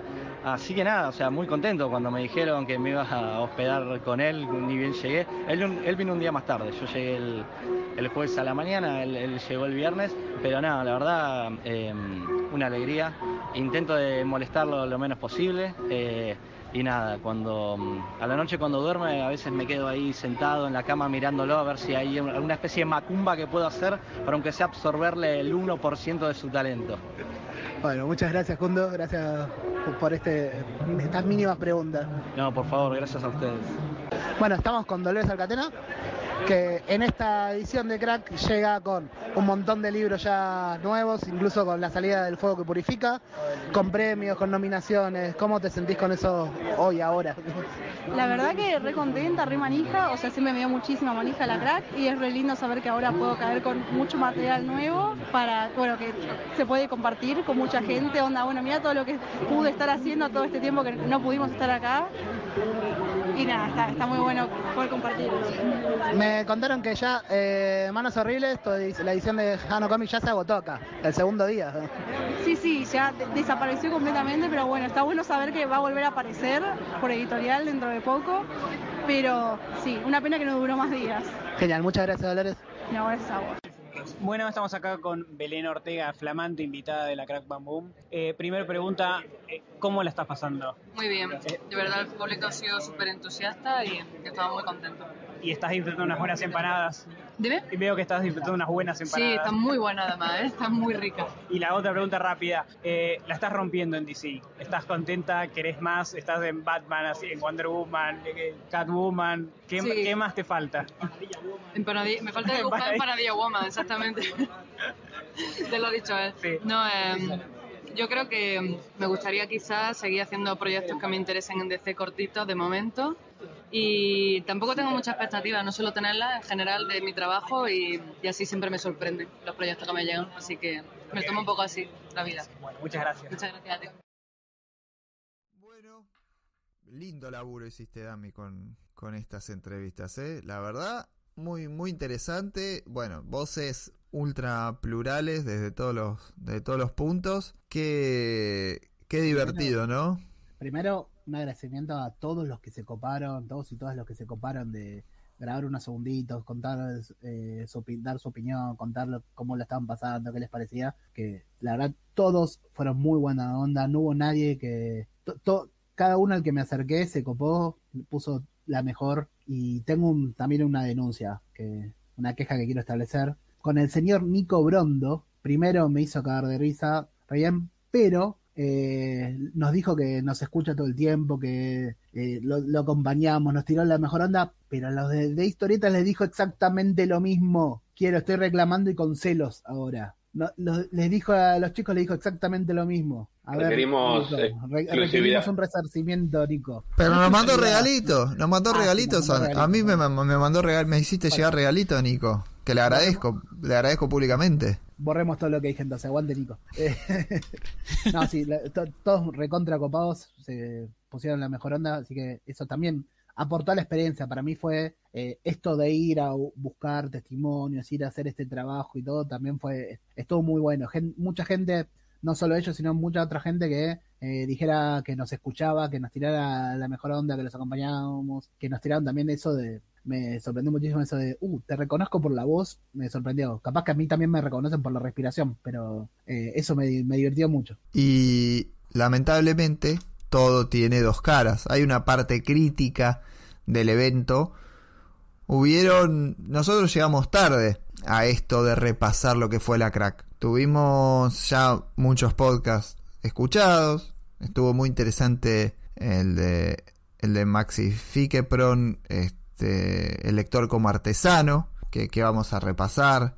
Muy interesante el repaso que hizo Diego Grimbau, el que hizo Andrés Acorsi, los chicos de historietas. Creo, Dami, que fuiste más o menos recopilando y resumiendo un poco lo que las sensaciones de todos con en el, en el balance. Sí, hay algo interesante que se da con la crack, que es distinto a otros eventos, que al tener eh, estas más, estas 11 ediciones atrás, eh, y haber ido siempre aumentando en la calidad de edición tras edición de cómo se construye el evento y todo, eh, sucede algo que no se busca una línea de base con la crack. Ya llegó al punto de que no estamos discutiendo cómo tiene que ser la crack, ni cuál es su base, su línea de base, sino que eh, todas las críticas y toda la, todo, lo, todo lo que se hace, todo lo que se charla, la discusión que abre, no, no solo ahora, sino ya de las anteriores, eh, las últimas inmediatas ediciones, 2018, 2019, eh, se está discutiendo cómo mejorarla todavía más. Esa es una línea base que marca una diferencia con otros eventos que capaz o son más recientes, o están construyéndose de otra manera, o están empezando, o tienen menos ediciones a cuestas o tienen otros perfiles. En la crack pasa esto y al convocar tanto y al funcionar, eh, ser tan transversal a los difusores y a los que hacen crítica, eh, se, se, da eso, que no sé si pasa de la misma manera con otros eventos. Eh, y ya yendo a los puntos interesantes, creo que una de las críticas más interesantes fue la que hizo Andrés Acorsi, que marcó algunos puntos a repasar. En primer lugar, algo que marcó que del cronograma es el tema de las actividades para el público infantil. La crack tiene un perfil marcadamente familiar, sobre todo para hacia la ciudad de Rosario, que eso se ve, que están las familias concurriendo. Creo que otras convenciones también lo tienen. La Argentina Comic Con, sobre todo en las primeras ediciones, tenía ese perfil familiar. Y acá Andrés marca la, la quizás reducida participación de las actividades infantiles en el programa. Que eh, me parece interesante, me parece que es a destacar, que es algo que hay que potenciar muchísimo más. No es que la, organización de la crack lo ignore, hay actividades el público infantil que quizás pueden mejorarse mucho más. Este año había un espacio para dibujar, para pintar, creo que hay que poner más. También espacios invitados que iban por ese lado, la de Dani Ruggeri como invitada, participando con historietas apuntadas al público infantil, también tiene que ver con ese lado. Eh, y es algo de construir. Me parece una crítica positiva eso, de no dejar, no, no relegar ese aspecto, ¿no? Hay que tener en cuenta que, como bien decís, sí, fueron 10 años de, ir mejorando, mejorando, así que cualquier cosa que podamos plantear, seguramente, o quizás la hayan pensado, o habrá algún tipo de, impedimento operativo, bueno, no sé, lógico, comercial. Yo lo que había notado como oportunidad de mejora es eh, que hubo algo de descontrol en lo que fue la, la convocatoria de, firmas de, la figura convocante, en este caso de, de Geoff. De que había pasado algo hace unos años cuando vino Frank Miller, cuando vino García López también, pero creo que este año se, mm, potenció un poco más. Algo que no mencionamos es que este año se, habilitó un, lugar que antes no estaba, que no se habían usado los 10 años anteriores. Se habilitó un subsuelo en el galpón que está más retirado, bueno, los que vinieron quizás lo ubiquen, no en el galpón de que está lindante al, hacia la calle, sino que están más, más cercano al río. El galpón 1, lo que llaman el galpón crack. Exacto. Ah, bueno, ese, ese fue otro. Hubo un El, rebranding. de la- los- el de las editoriales. Exacto, de las editoriales. Exacto. Bueno, se- Eh, se rebranding, no, habilitó- fue. Crack, Bam, Boom, los tres galpones. Pero mm, los espacios, digo, antes el, el- el otro espacio del, el del Bang, por ejemplo, antes se llamaba el, era el vinilo café. Igual, al margen de eso, y a lo que iba es que se habilitó todo el subsuelo del, del, del Galpón 1 para, para llevar más, más autores. Y en ese espacio eh, estaban, eh, era como el, el Artie Holly, el, el, el- el galpón, el, Sí, eso la fue, galería de artistas. eso fue una ventaja frente a las anteriores, donde el Artis Alley, Artis Alley, co- corregime Tommy, por favor. Tommy, por Corregime. Sí, Ar- Artist Alley. Artist Alley. Artis Alley, eh, antes funcionaba dentro de la carpa de fanzine. Lo que moverla a este espacio en el subsuelo es libera muchísimo eh, la circulación, porque siempre la carpa de fanzine, fanzines tiene ese tema con la circulación. Es, un lugar abierto, pero cerrado, techado. eh, y la circulación, hay muchísima cantidad de gente por ser el espacio, es el espacio libre, donde no, no, no está no necesitas tener la entrada para participar de ese espacio. Y acá liberaba un poco y daba más comodidad a los artistas invitados. Pero nadie previs- pre- predijo, predi- o previó, me parece, la convocatoria masiva que tuvo Geoff. Con lo cual, la, la, eh, la cola de gente, la fila de gente para, para firma desbordó completamente el espacio, haciéndola un poco caótica. Eso, Sí, sumado a que puede es un- copado, además, que le firmaba a todo el mundo. No, no, no había límite de, de libros, de ítems por persona para firmar. El tipo firmaba a todo el mundo, hablaba con todos, sacaba fotos con todo el mundo. El último día, el sábado, que fue el último día que estuvo firmando, eh, no sé, nosotros estábamos tomando una cerveza viendo la cola y no terminaba más eso. Sí, creo que ahí, ahí está el- una, una dualidad que pasa con la Crack Boom, con el tema de invitados y, las firmas, que, que al ser al ser gratis y al ser para todos y al ser por, por orden de llegada, no hay ningún tipo de abono, no hay ningún tipo de, de- ni de pago, ni, ni esta vez hubo nada de número, como Frank Miller, que, que, que era con número, eh, que por, por una parte está buenísimo, te genera esto, ¿no? Que, que es muy difícil de controlar porque eh, siempre vas a tener un momento donde, donde hay más fila de lo que el tiempo aguanta y alguien tiene que dar la cara y decir, bueno, hasta acá llega y de acá para allá todos te van a putear. Eh, y es como, como que es algo que es, muy difícil de, enganchar para que, para que quede bien. Eh, sobre todo encima si si el tipo que firma te firma absolutamente lo que sea. Con Frank Miller era un, era un solo ítem, hola, hola, chau, chau, y, y te ibas. Pero y así todo te quedabas bastantes horitas ahí esperando después de haber esperado el número al- a la mañana. Eh, creo que no le, no le enganchan Claro, la vuelta con que- ese tipo. en, en ese mecanismo tenías que hacer una doble cola. Claro, sí, sí, sí, sí. La, la doble fila, uno para asegurarte el lugar y otro para eh, esperar que toque tu turno. Acá, acá no haber número, no había nada, hacía fila y bueno.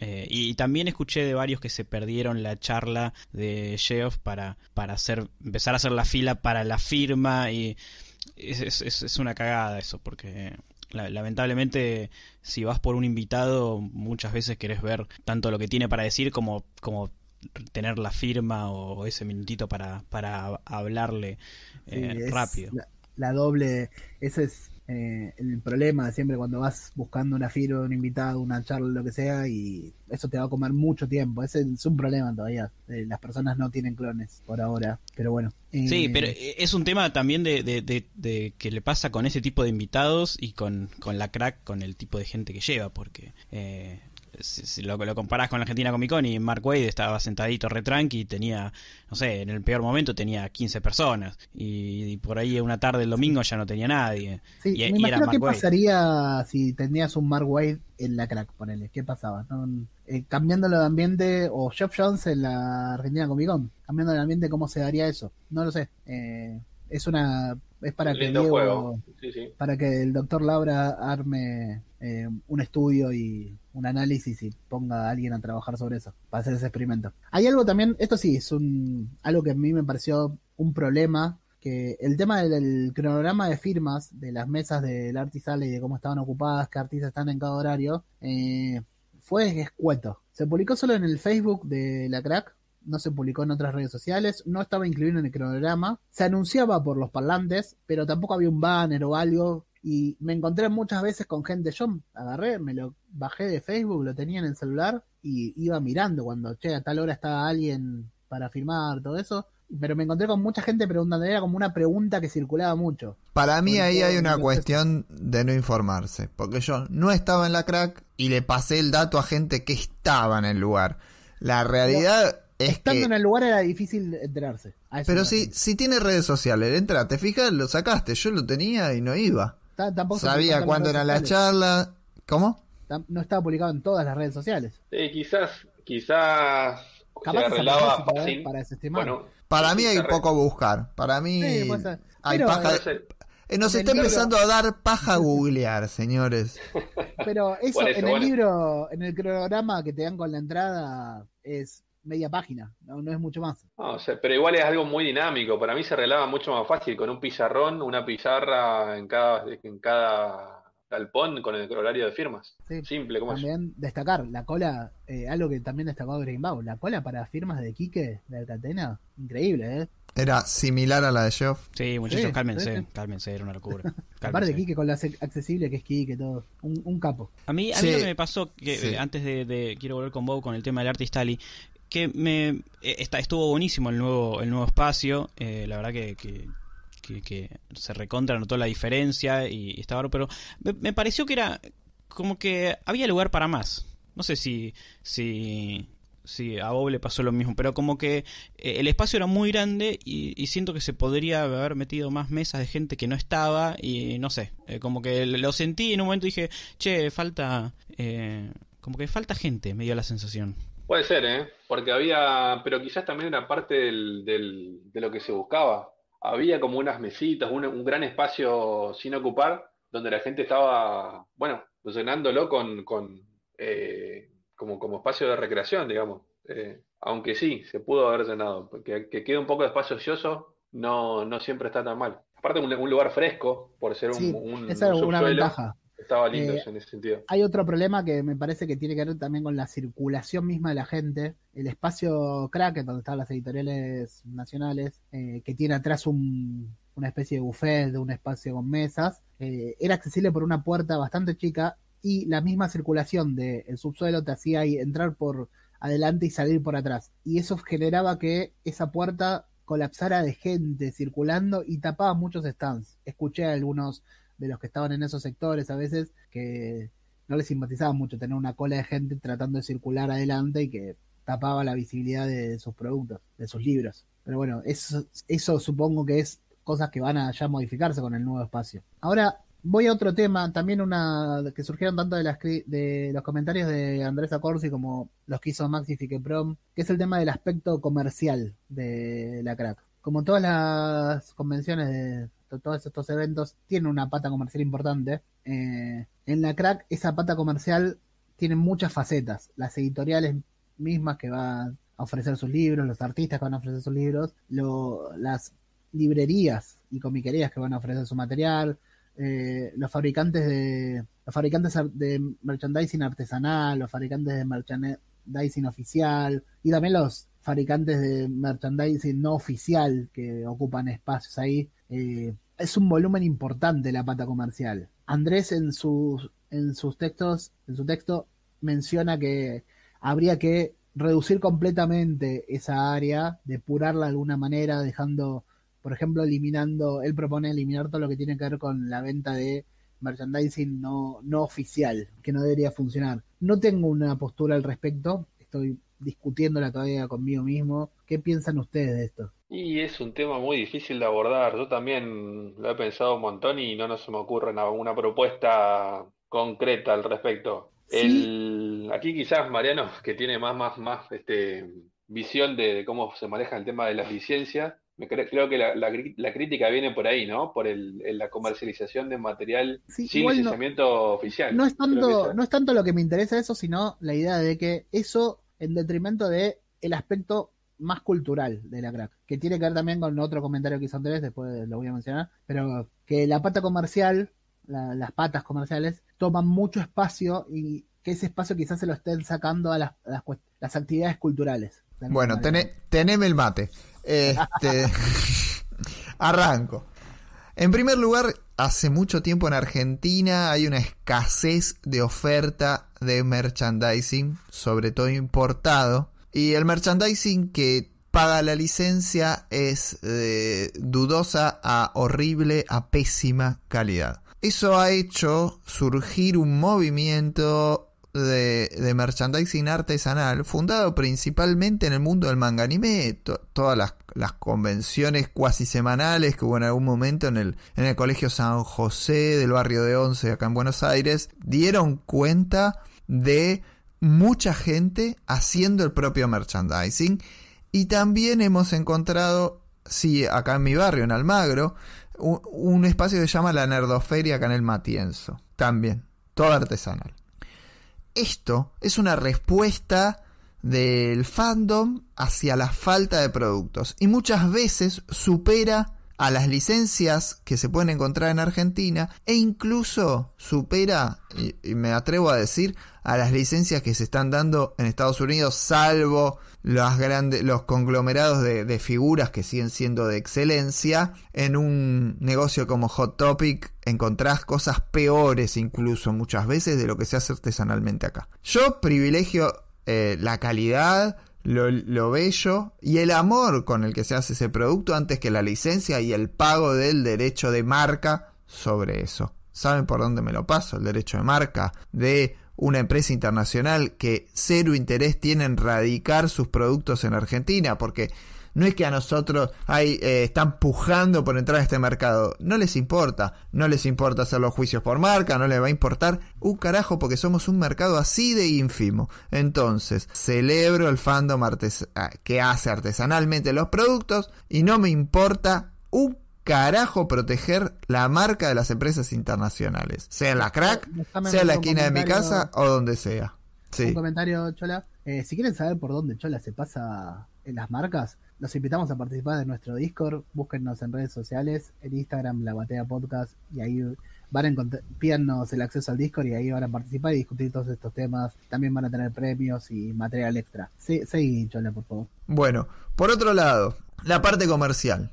He escuchado, hoy leído en realidad, mucha gente que ante la foto del dron dice, ah, y va por el cosplay. Bueno, también van por el merchandising. Y además, no le ha quitado espacio una cosa a la otra. No es que está explotadísimo y que ya no hay un centímetro más. Y si no lo hubiera, ahora van a pasar la crack a hacer en un espacio más grande el merchandising, los libros y todo puede convivir en el mismo espacio. La parte comercial es fundamental para que la actividad se sostenga económicamente y al que no le guste, que se joda.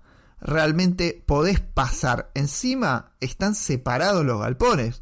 Si no querés ver un Funko, podés ni siquiera cruzártelo. Yo, las veces que fui a la al galpón de, de merchandising, di una vueltita chiquita y me fui. Y ojo que ahí había lindos libros también, ¿eh? Porque no era todo merchandising. Había bastantes colecciones completas, tesoritos lindos de encontrar y cositas para revolver. Así que tampoco sería tan cruel con ese galpón. Para mí es fundamental. Es lo que integra todo. Es la. La crack tiene curiosamente, como decíamos en el primer bloque, un gran equilibrio entre lo cultural, el entretenimiento y entender un poco cómo funciona, que por ahí otras convenciones se les va la mano con lo comercial. Me parece que acá el equilibrio está bien logrado, este, se puede, se puede este, equilibrar muchísimo lo editorial, lo nacional con lo extranjero y, y juntar todo en el mismo universo que genera la crack Bang y boom, como dice el querido Emilio Valcarce. Hay algo que a mí siempre me, generó cuestionamientos de las convenciones, de, los eventos en sí, sobre todo los primeros a los que fui. Hay los eventos de menor escala, muchas veces, que pasa ahora ya no hay tantos de esos, pero en una época eran súper abundantes, que no dejaban de ser grandes ferias, ferias comerciales. Eh, los eventos que se hacían en, en, bares, en, en, lugares, ¿cómo se llaman? Eh, clubes sociales y todo eso, no dejan de ser grandes ferias. Y siempre me quedaba, ¿por qué voy a un evento si no es para comprar? ¿Qué hago cuando no estoy comprando algo? ¿Hay actividades para hacer cuando no estás comprando? Otros grandes eventos lo han entendido, con charlas, con, eh, con actividades como la trivia que hizo Andrés o en otros momentos, ya he participado en trivias en otros eventos, como en Comicópolis, incluso en alguna Comic Con. Y a mí me preocupa mucho es, ¿qué haces cuando no estás comprando? Estás caminando, paseando, sí, estoy tomando una cerveza con Tommy Bob, pero el que va de forma más ocasional, ¿qué hace si no es comprar? Y acá hay actividades. Una crítica que hace Maxi Fiqueprom es que eh, el espacio dedicado a esas actividades quizás no era tan visible y siempre entra en, discusión cuánto opaca la pata comercial a lo cultural. Es verdad que en la, en la crack hubo actividades culturales, hubo muchas charlas, muchas discusiones. Eh, destaco sobre todo la, la, muestra de Nosotras Contamos, la que estaba curada por Mariela Acevedo y sus compañeras, que tenía un espacio muy importante dedicado, incluso lo que me pareció muy inteligente, muy, muy valorable es que eh, hicieron visitas guiadas en, dos días a esa muestra para que ellas fueran contando lo, que se podía ver, de, qué se trataba el proyecto. Pero creo que sí, muchas veces las actividades culturales quedan opacadas. En el cronograma capaz se pierde. Eh, ante la magnitud que tiene lo comercial, que al, al ocasional se le escapa las muestras, las muestras originales, las muestras de eh, en el galpón Bank también había muestras de originales, charlas. Es, eso me genera todavía, no, no sé bien cómo se resuelve ese tema de que lo cultural llame más la atención. Capaz que a la gente, hay gente que no le, una gran porción de gente a la que no le interesa lo cultural y va por directamente por lo comercial. Sí, también pasa. Es un, es un tema bastante eh, complicado por, por lo que dice Dami. Creo que, que, el, balancearlo y que estén todos relativamente contentos es muy difícil. lo de las licencias no va como, como dice Marian también. Yo estoy igual que, que Marian y, y todo lo de esta parte es muy jodido. Es muy jodido porque también dependés del lugar físico que tenés para mostrar las cosas. Entonces, eh, sobre todo la crack, que depende de los galpones eh, y que tiene un montón de, parte al aire libre, es muy complicado. Eh, por ahí la, crítica en, convenciones más, más establecidas en, un lugar preparado para hacer convenciones como, como la Argentina Comic Con o en, el Costo Salguero o en la rural, bueno, ahí ponele, pero, pero acá es, es, es muy complicado. Eh, también dependés de, del público al que está apuntado a ver cuándo, cuánto, cuánto entra y cuánto no. Eh, la, y la crack tiene la suerte de que gran parte del público que va es público lector, es público que divulga, es público que consume mucho y, y las charlas, la verdad que por suerte de todas las que, en las que estuve y en las que pasé, eh, hasta incluso había veces donde no daban abasto las sillitas para, para, para sentarse y no era la gran charla de, de, la de Jeff Jones, ponele, eran, eran charlas distintas con, con invitados o con editoriales donde no daba abasto. Entonces celebro que por lo menos estaban a, más no poder. También está el tema de las presentaciones de libros. Esta crack se notó en el cronograma, sobre todo. Había muchas presentaciones de libros que ocuparon gran parte del cronograma, sobre todo porque dos años sin crack y sin libros presentándose. Eh, la presentación del libro le arma un poco el cronograma de la crack, que es algo que también mencionó Andrés, y él se establece en contra de que en un evento pago, incluso lo dijo en su propia presentación, porque esa era su, su razón para no, no hacer estrictamente una presentación de libros, sino armar una trivia, de que le parecía que no, no tenía mucho sentido eh, una presentación de libros en un evento eh, no gratuito. O sea, pues tiene un costo de entrada y todo. Es raro. También escuché también la crítica de Busca Sals que él menciona que no le pare, no, no, le encuentra mucho sentido ir a presentaciones de libros que no leyó y ese tipo de cosas. Las presentaciones de libros tienen una cosa rara, es eh, la sobreabundancia a veces hace ruido, pero otra, algunas editoriales, creo que no sé si fue Randomantes, que hizo una presentación de todos los libros que sacó durante estos dos años, por no haberlos podido presentar antes. Eh, como actividad cultural, las presentaciones de libros eh, tienen, son factibles de discusión, me parece. A mí me dio la sensación en la lectura del cronograma que no hubo lugar para charlas que generaran, como dije en el primer bloque, sentido en la historieta nacional durante el, año calendario siguiente. Y en ese, y en ese lugar sí me parece que perdió un poquito en relación a ediciones anteriores donde estaban esos espacios. Puede ser que la ausencia de dos ediciones haya generado una sobrenecesidad de presentar libros que no tuvieron su lugar anteriormente. A mí me, me, parece que pasa por ahí la cuestión más que por no tener ideas. Hay que contrastar eso con las próximas y ver qué pasa. Sí, puede ser. Eh, sí sentí eso mismo, de esa cuestión de foro y de mesa redonda de discusión. Capaz no, se, no tuvo tanto espacio ahora. Hubo charlas en ese sentido, eh, pero no, no llegaron a ese calibre, capaz. Todos estamos recordando la que mencionaste antes, de qué le falta a la historia argentina como punto de discusión. Sí, hoy o sea, en ese momento también hubo charlas de sobre historieta digital, que capaz ahora ya no tiene el espacio de discusión tan grande como lo tenía hace tres años. Ya, ya lo tenemos más aceptado. Eh, o marcar la agenda de discusión para los próximos. También, bueno, esto sí, otra crítica. ¿Cómo se, abre, ¿Cómo se arman esos temas? ¿De dónde surgen esos temas? Porque hay temas que surgen de los editores, hay temas que surgen de los artistas, y no sé si hay temas que surjan de, de otros ámbitos. De... Tengo, tengo unas, una cuestión acá. El, el comité que, que decide la, las candidaturas a los trillos, y más adelante vamos a hablar de, de, las, de, los premios, está integrado en parte por divulgadoras y, divulgadores, ¿no? Está Anaí Blue, Andrés Valenzuela, que, que, hacen divulgación y que podrían, además de colaborar en las presentaciones, que, que lo laburan muy bien, generar contenido propio los chicos de historieta podrían haber generado su propio contenido, eh, los de oficio al medio, en vez de hablar de sus libros, generar sus propias charlas y sus propios contenidos. He, he ido un par de charlas de, de Matías Mir en, en el contexto de, de la Facultad de Filosofía y Letras, y lindo contenido sería para la crack. Lo mismo Andrés, que, que él decide generar otra cosa en el contexto de su presentación, pero es una decisión en, en, su en su inteligencia y en su rebeldía, decir, che, demos algo. Me parece que se está generando un arco de divulgación que tiene la espalda suficiente como para llevar charlas y generar debates en, en ese lugar.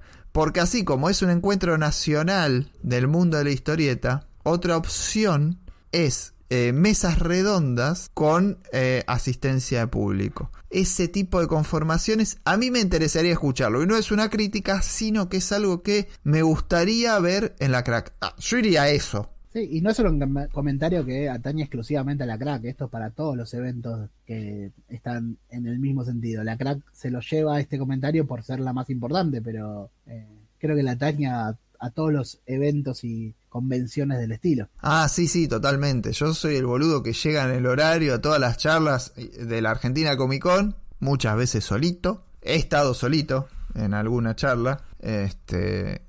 Y, bueno, pero a mí lo que me atrae, y, y en el cronograma de, de una convención tan piola como la crack, esta vez no me sentí atraído por el, por el cronograma. Ojo, como bien decís, Dami, me pasa con todas que por ahí no me atrae y que cada vez les marco menos a los cronogramas. Vamos a ver ahora la dibujados que, que nos, que nos trae. Bueno, eh, sí, esto, bueno, como decía Maxi, Fiquebrón va a estar con las orejas rojas que le estoy nombrando, pero me pareció muy interesante el programa que hizo eh, sobre la crack y sobre las convenciones en sí. Eh, esta, esta pata que él discute hay algo que me parece muy interesante, que esto ya, que una, un comentario que hace que la crack eh, tiene que creérsela más. Estar en el lugar donde está parado ahora, la crack es lo, con lo que arrancamos este bloque de que ya tiene una línea de base de calidad y de, condiciones que ya está sentada, que todos los comentarios y las discusiones son ahora de, de construcción. Y eh, él le agrega eso en esta, en esta línea de creérsela más, lo que dice también es que quizás sumarle voces, sumarle nuevas voces, sumarle gente al grupo organizador, le ayudaría a evitar que se estanque. Maxi lo que menciona es que en, muchas en muchas cosas que tiene la crack, en muchas actividades, muchas cuestiones estructurales que tiene, pareciera que está muy cómoda y quizás sumarle personas a los grupos organizadores le cambie un poco las cosas, le cambie un poco la visión, le, presente nuevos desafíos. Después, ¿qué, qué sumó Diego Agrimbau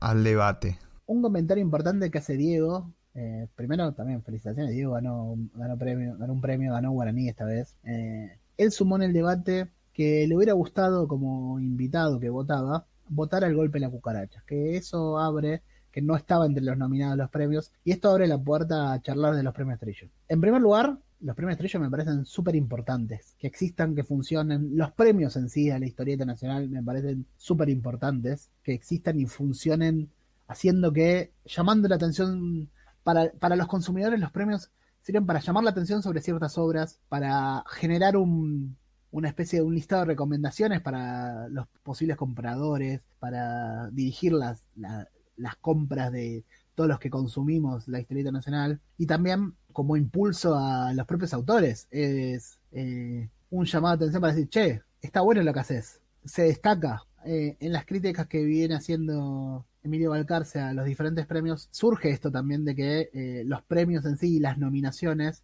sirven para, che, venís bien con lo que estás haciendo, bueno, seguí así. Y eso, esos impulsos que tienen los premios me parece que están buenísimos. Y el, los premios Trillo tienen un perfil propio. Los premios Trillo tienen una selección que hace un grupo que, que mencionó Mariano hace un rato, que elige los nominados, y la votación es de los propios invitados, que son todos artistas. Ellos se encargan de marcar que los votantes de los premios son eh, creadores de historieta, los que participan en, en, la parte de creación de la historieta. En esta ocasión fueron alrededor de 60 votantes pero, como todos los premios, incluso nosotros tenemos la experiencia con los Cinder, todos los premios son eh, mejorables, factibles de mejoras, de críticas y siempre. Eh, está bueno que existan los premios Trillo porque funcionan como el premio que eligen los propios creadores. Y eso está bonito, son creadores de historietas diciéndole a otros creadores, che, qué bueno lo que estás haciendo. O a los editores, a, bueno, tanto dibujantes, guionistas, eh, autores integrales en las diferentes categorías. Y está buenísimo. El propio Diego, siendo un creador de historieta, él menciona que a él le hubiera gustado tener la posibilidad de votar el golpe de la cucaracha. Y eso abre de, el tema de, su mecanismo. Para mí, tiene su propio mecanismo en los premios Trillo. Eh, siempre el chiste recurrente, la mención recurrente es eh, que el mejor guionista siempre se lo lleva a Santullo, que es el que más... Es, es el, es el Alemania de los guionistas. Sí, vas a competir a los Trillos y sabes que Santullo va, va a ganar. Los Trillos son son unos premios que participan y siempre van a Santulo. O sea, es como, sí, el dicho de Alemania. ¿Qué son los trillos? Es un, premio donde juegan todos contra todos y ganan Santulo. Ahí está, eh, no me salía. Yo no, no creo que esté bueno criticar las mecánicas de los premios. Sí, las mecánicas me parece son, son propias. No... Exactamente. Y los resultados, cuando uno los analiza, a mí me parecen siempre justos. Es al revés. A muchas personas siempre me parecen injustos los resultados de los premios. Y yo veo los candidatos y me parece que todos merecen estar ahí. Y veo quienes ganaron y me parece que el merecimiento es total. no, hay nada. Claro, entonces siempre se ve desde el punto de vista de la mitad vacía del vaso. Sí, de los que no ganan. De los, que, no ganan. Y puedo decir, si los que están nominados están bien nominados y los que ganan están bien ganados, ya está. Se acabó la discusión sobre los premios. Ahora, animate a decir que cualquier persona que ganó los trillos, cualquier obra que ganó los trillos, cualquier persona u obra que haya ganado los Cinder, no se lo merezca. Y esa es una crítica válida. Pero no la crítica de la ausencia. Porque siempre va a haber alguien que gane y alguien que no lo gane, no que pierda. Entonces, decime que es injusto que tal obra o tal persona lo gane y ahí vemos. Y ahí lo charlamos, pero si no, no. Este chiste que hacemos con Santulo, con Santullo, Santulo, eh, también lo podemos hacer con Kike Catena, que siempre se lleva premios a todos lados. No, no, pero Kike Catena es como, como los equipos de fútbol. Ya hay que retirar, hay que retirar el número. hay que sacar la camiseta, sí. Que olvídate. Eh, eso no me parece criticable, es así, que el que ganó se lo merece. Listo, se eligió. Y aparte, lo que a mí me gusta mucho que existan premios y que tengan cada uno su perfil. Esto que los trillos sean el premio de los creadores de historieta me parece perfecto y está buenísimo. Incluso que no coincidan con otros premios, porque puede haber diferentes formas de consumir, de ver y de, de, consumir la historieta que sí. Para mí la mecánica de los trillos está buena porque mezcla las candidaturas hechas desde un seno de la organización, se puede decir, porque son personas que participan en después en las charlas, es desde el seno de la organización mezclado con la creación. Y ese combo genera una buena síntesis. Entonces, para, para hacer los trillos el premio de la Crack Bamboo, está perfecto. Es el premio de la Crack Bamboo. ¿Debe ser el único premio de historieta en Argentina? Por supuesto que no. Exacto, Por supuesto que no. co- como que no, no debe ser el único. Y está bueno que existan otros. Están los, los premios banda dibujada también, están los Inder y todos los que surjan, hasta los premios Fénix también que vienen de otro palo. Está bueno que surjan y que tengan diferentes di- eh, di- diferentes perfiles, ¿no? Como decíamos al principio, hay espacio para todos, además. Eso es lo bueno. Está buenísimo. Es que, es que está es que está creciendo, eso ayuda a crecer también el ambiente. Y además, si no tiene legitimación el premio, tampoco tiene sentido quejarse contra el mismo, ¿no? Claro. Quiero decir, si a mí me parece que quien elige no tiene legitimación, ¿por qué voy a quejarme? ¿Por qué le voy a hacer la vida imposible? Si no me importa la opinión de esa persona. Ojo con eso también. Exacto, y bueno, sí, también que existan muchos premios para que, eh, no sé, para que no juegue Alemania siempre. O sea, eh, eso me parece que está buenísimo. Y hubo ganadores eh, que llama la, llama, la atención de quiero ir a leer esos libros. Muchos, muchos ganadores de libros que todavía no leí, quiero, quiero ir a comprar y leerlo. Y también lo hice, hubo ganadores que lo bueno que tiene de que funcionen los premios Trillo del sábado, que todavía tenés el domingo para comprar, si te, llamó la atención alguno, che, el domingo voy a comprarlo. Y capaz que lo agotás, o sea, se agotan es- esos libros que llevaron. Escuché muchos libros que se fueron agotando. Bueno, Tommy, en cosas que le pasaron a Tommy por quedarse dormido, que no llegó a comprar Manos Horribles de Dolores Alcatena que se había acabado. Pero bueno, vas a tener tu nueva oportunidad, Tommy. Pero bueno, eh, no sé si hay algo más para mencionar sobre los premios, pero yo hasta acá estoy Sí, sí. con eso. Ese fue un, un punto que no mencionamos. ¿eh? Creo que el consenso con todos los que tuve la oportunidad de charlar es que a nivel comercial funcionó, a nivel comercial de ventas, digo, de venta de, de historieta. Todos vinieron más que satisfechos, o se fueron más que satisfechos. Sí, yo pasé por todos los stands, entonces. El cronograma de charlas me deja este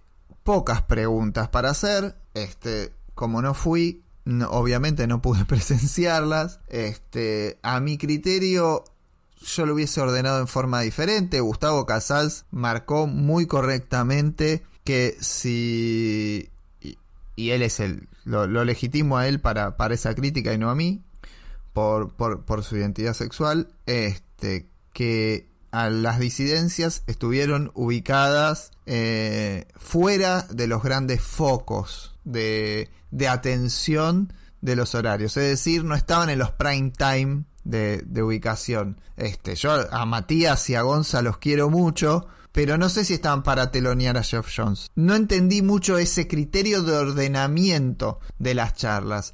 Incluso en algunas ocasiones, teniendo muy poca empatía o, o por, por desorden, por haberlo hecho medio al azar, con eh, algunos encuentros entre algunas personas que no deberían cruzarse en el mismo escenario el mismo día. Y ahí, mm, eso sí, es una crítica de, de revisar mejor a quién pones en qué horario y en qué día y a qué personas, ¿no? Hay que tener un poco de cuidado en ese sentido. Pero hay una charla que a mí me deja una gran duda, que es la charla del tipo de Panini, que, perdón, mm, pido mil disculpas, no es una falta de respeto, ahora no me sale el nombre, que es un misterio.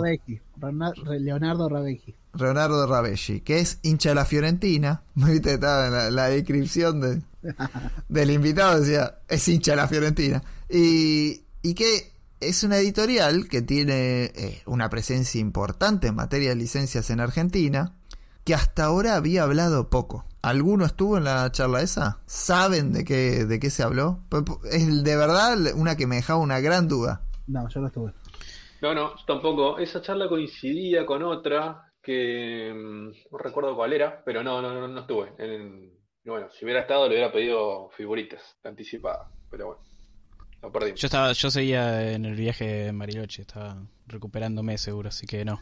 No, no, Sí, no, tuvo- la, noche placer. en cerebro le, co- se la- le complicó todo a Tommy. Me perdí, sí, sí, me perdí en, en Grisú. ¿Grisú era? Sí, los, labe- los laberintos Los de. Grisú y bueno, tardé, tardé de más en salir. Bueno, ahí está. Las charlas no tienen ese lugar tan preponderante. Se la han perdido. Coincidía con no sé cuál. Hay que. Hay que hacer un culpa y también hacer como un análisis mejor de, las charlas que, vamos eligiendo y cómo se ordena. Es complejo eso. Ante una convención no es culpa de la crack. También tenemos este que, corregirlo como, como asistentes y como divulgadores. ¿eh? También hay, que hacer auto autocrítica en todo. Así como empezar a, a mejorar las cosas que le preguntamos a, a los artistas en las conferencias de prensa, ¿no? Creo que tenemos que aprender a, a salir del lugar de, de fans y, y, y preguntar sobre los trabajos, sobre las obras, sobre las intenciones. Este, vos, vos te comiste, y ya lo vamos a escuchar, por ahí estoy spoileando, pero, Sí, pero te bueno. comiste un reto. Aquí, mm, aquí no, no- no, eh, van a poder escuchar después sobre el final. Ya pido disculpas por la poca previsión. En, en cal- no, no iba preparado, sinceramente, para, para grabar la charla. Salió así de imprevisto, por eso la, la- floja calidad técnica. Pero sinceramente, ahí coincido con Mariano. Eh, me parece que muchas veces nos, queda, mucho por aprender todavía en el rol de, cronistas cron- eh, o difusores, divulgadores, como queramos llamarnos, porque mm, creo que algunos colegas, a mi criterio, desaprovecharon completamente algunas oportunidades de que, bueno, eh, estaban ahí como para aprovechar, valga la redundancia, la, la- la- la- las voces que teníamos enfrente. Pero ustedes pueden jugarlo por, por sí mismos, eh, escuchando el, extra para, para, bueno, jugar el, intercambio de preguntas y, respuestas que se dio con, en particular con, con que nuevamente era una de las figuras destacadas de este, de esta, de esta ocasión. También la poca presencia, ¿no? Porque no sé cuántas acreditaciones habrá habido otorgadas por la, por la convención, pero, con, vale decirlo, ya lo dijo él públicamente, en la conferencia de prensa del jueves del primer día estuvieron únicamente Bob y Mario Luzuriaga, este, de Justicieros del Fandom, Carl Reiner Review, que, que aparece en varios canales de, de YouTube y es un tipo que tiene mucha experiencia como periodista, oriundo de San Nicolás. Puede ser porque el jueves por ahí uno no va, no, obviamente por laburo, por, por actividades no, no hay tanta presencia. El día menos concurrido, quizás. Claro, Sí, igual, a ver muchachos y muchachos y muchachas, eh, si piden prensa, eh, bueno, háganse cargo, este, para aprovechen los espacios que nos da el evento. Simplemente eso, no, no, no es tan, Sí, tan un difícil. llamado, un llamado, che, va- vayan, aprovechemos que nos están reconociendo esas actividades, eh, nuestra actividad acá. Eso fue un, una- un, un duro, una, una dura toma de conciencia de, de- de cuánto nos falta por, por, cuánto camino nos falta por recorrer para Sí. los que nos de- autodenominamos divulgadores de, de historietas. la autocrítica desde el punto de vista gremial es estar presentes y vamos a pedir acreditaciones en las instancias que nos corresponde estar, ¿no? Me parece, me parece fundamental. Bueno, después hay un montón de otros temas, hay un montón de cosas que no, mencionábamos, que pasamos muy brevemente. La carpa de me parece un espacio genial que tiene la crack, que estaba explotado de gente, de muchísimos artistas por conocer, eh, al- algunos con propuestas, de los que hacen humor gráfico, en propuestas súper graciosas, eh, súper divertidas, eh, los que hacen, se veían un montón de propuestas que no, no las vas a encontrar tan comúnmente porque están corriendo por los márgenes, incluso artistas que podemos hablar de artistas consagrados, en la que ya, ya tienen su lugar en la carpa de fanzine, todavía funcionando con ese espíritu, como bueno, en los audios escucharon a, a Dolor Catena, a Camila Torres Notari, y había muchos otros, Constanza Rosa también está por ahí, Paula Sosa Hall está por ahí, eh, había un montón de artistas, eh, la escarpa de fanzine me parece increíble, eh, los otros espacios que de los que hablamos muy poco, que quizás no están tanto relacionados a lo que hablamos en programa, como mencionamos el tema de lo comercial, de las librerías, hay un montón, la crack es grande, de verdad, y podríamos estar hablando, si vamos al detalle, podríamos estar hablando horas y horas. Y vaya un gran saludo de acá, también a una ausencia, al Reinatu Guedes, que no pudo participar finalmente por temas eh, logísticos. Pero bueno, quedó ahí. La pelota no se mancha. Ya lo veremos en la, en la próxima. Bueno, yo creo que la derrota que en su, que en su reseña de la crack 4 a 0, quiero ahí ya en los comentarios del- de las publicaciones de este programa en redes sociales, quiero que me expliquen un poco cómo puede ser que, que ese partido haya terminado con cero goles para un equipo. Bueno, creo que la ausencia de Renato ha tenido mucho que ver en ese resultado nefasto para uno de los equipos. Totalmente determinante. Creo que era la figura. Todos contaban, contaban con, con el Diego y, y bueno, y no estuvo, así que Batista y el resto tuvieron que, que remarla como pudieron. Y la próxima espero que Tommy venga ya un poco más adulto, que no se quede durmiendo y esas cosas. No, a Tommy hay que traer una semana antes para que aclimate. Se aclimate. No- Claro, Sí. yo tengo que yo tengo que ir antes y hacer las vacaciones antes y el fin de tipo ahí Que mejor eh, que no le afecte el check lag. Claro. Sí, así, así se absorbe el jet lag este, por lo menos con siete días de anticipación. Si no, lo mata, lo mata. Muy complicado, to- todo el día, llegar temprano, com- comer bien, salir, la joda, caminar, subir esas escaleras que tienen ahí, bajar las escaleras que tienen ahí, que son Ah, insoportables. Uh, el Claro. vértigo que me dan esas escaleras. Sí, sí, aparte tiene escalones altos, tipo, te podés matar en cualquier momento. Sí, no, y lo peor es de noche, cuando le pifiaste la escalera, Ah, que son sí. dos. Le Terminás en el una río. Que no, te- que no tiene salida y tenés que volver a bajar y volver a subir, no, qué bajones. Hacer fila para comer, hacer fila para arreglame comer. eso para la próxima. Ese lugar tiene un, no sé si vieron algunos disclaimers, tiene una mística eh, en que algunas personas y algunos animales y pier- pierden el, el sentido de la orientación y se tiran al vacío. No sé si lo sabían. Eh, por suerte no lo perdí, estuve, bajé y volví a subir, pero todo para ir a comer boga con Tommy, ahí, que ahí no estuviste mal.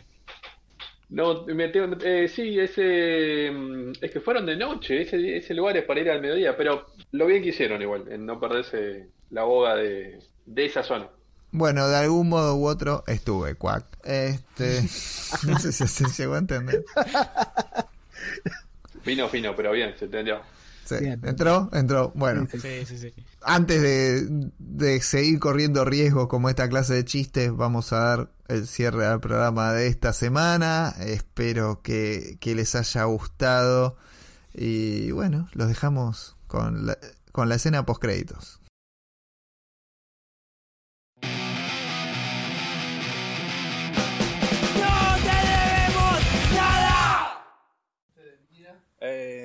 Hi, Rolf again. Eh, I can talk in, in English if, Sí, if- como quieras, no sé. Sí, as bueno, you wish. Te eh. traduzco a vos y traduzco a él. Oh, okay, okay. Um, well, um, welcome again. Uh, you have been working with DC for the last 20, 25 years, I, I think. Uh, you have been there when Dan comes, when Batman went out with the Hash, uh, when you when you moved to Burbank, uh, when Vertigo falls. Um, well, you have been promoted to, to executive levels and and so on. Uh, I will try to to to split my, my fun from the, the, the reporter. I, I, I will do my, my best. Um, every every twice a, a year, uh, at, at last, we we are in, in in a long way from Burbank, and so uh, many many times a year.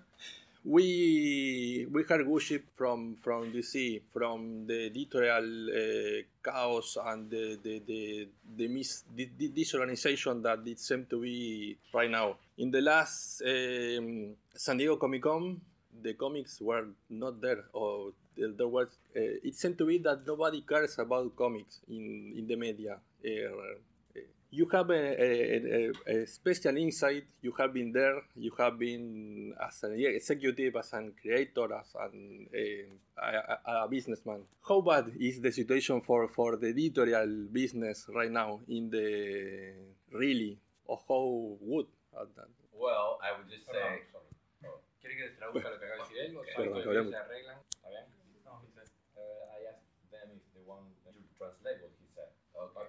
The old money. Perdón, ¿me necesitan a mí? ¿En serio? Un poco sí, Ok, un poco sí. ok.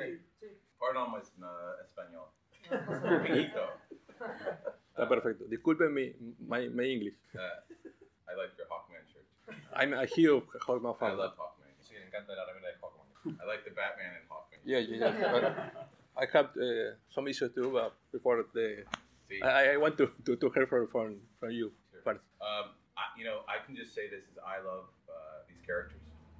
Clearly. Puede decir, por supuesto, que ama estos personajes, claramente. So, uh, see, it, it's my job, like whatever I'm working on, to try and like right now, I'm writing some comic, working on a Starkville show, some other things. Whatever I, wherever I, I go, I, I, you know, I try and make sure that that that's the best I can make it, and that's how I'm honoring the characters. But I can't really state it itself, other than you know, there's people that I love, and realidad no puedo hablar del estado la industria, en realidad, gente que ama y con la que trabaja desde hace mucho. Igualmente que él hace lo mejor que puede cuando trabaja en con esta gente. We know, we know, and we, we appreciate this it at, as a fan. I'll always, uh, always love the characters, and I'll always, whenever I work on something that was the character my best. Dice que siempre va a amar a los personajes y que siempre que trabaje con ellos le va a dar. But you feel that the same in the same way that I, I, I talk? You have the, the, the same feeling of the comic is is Next question. is I understand. Thank you. Uh, hi, Joe. Here. Um, this is an, an anecdote more than a, than a question. You know, I you, you worked on, on the Flash many many many times. So you, you wrote uh, events and all. Uh, here in Argentina, we in the early '90s they published the Flash, but as another name and as another character. You, you know the story about that? No. Well, uh, I'll, I'll tell you tell you the story right now. Uh, here in Argentina, we uh, we published the Flash, but with another name because the Flash was a gossip magazine. So they called Flushman, like Oh, I have for this, yeah. So I have here this for you. Oh, awesome. Thank So you. this is for you. Thank for my you. collection. Thank you so much. so much. So much. Oh my gosh. That's so great. Eh, la, la revista Flash. La revista era de Flash. chismes y el nombre estaba tomado. Estaba registrado, tenía el trademark para. Aparecía. Y en vez de ponerle el relámpago le pusieron. The No, Flashman. no, no, no, no, no, it's gone. no, no. It's funny. So- I like that. That's, So that's that's a great comic. I bought this original one when I was a kid. so you have this is new for your collection. Eh, bueno, en. Eh, bueno, soy fanático tuyo, Jones, de tus obras. Eh, gracias por escribir Green Lantern porque no era un personaje que no me importaba mucho y vos lo hiciste llevar a la, a la primera fila. Y mi pregunta es, eh, habías hecho un especial de Starrier y habías iniciado lo que sería la JCA junto con Brian Hitch, en lo cual Brian Hitch comentó que se canceló. ¿Qué planes tenías eh, esa miniserie? o No sé si era una serie regular. Eh, Oh, uh, I am doing J- JSA story.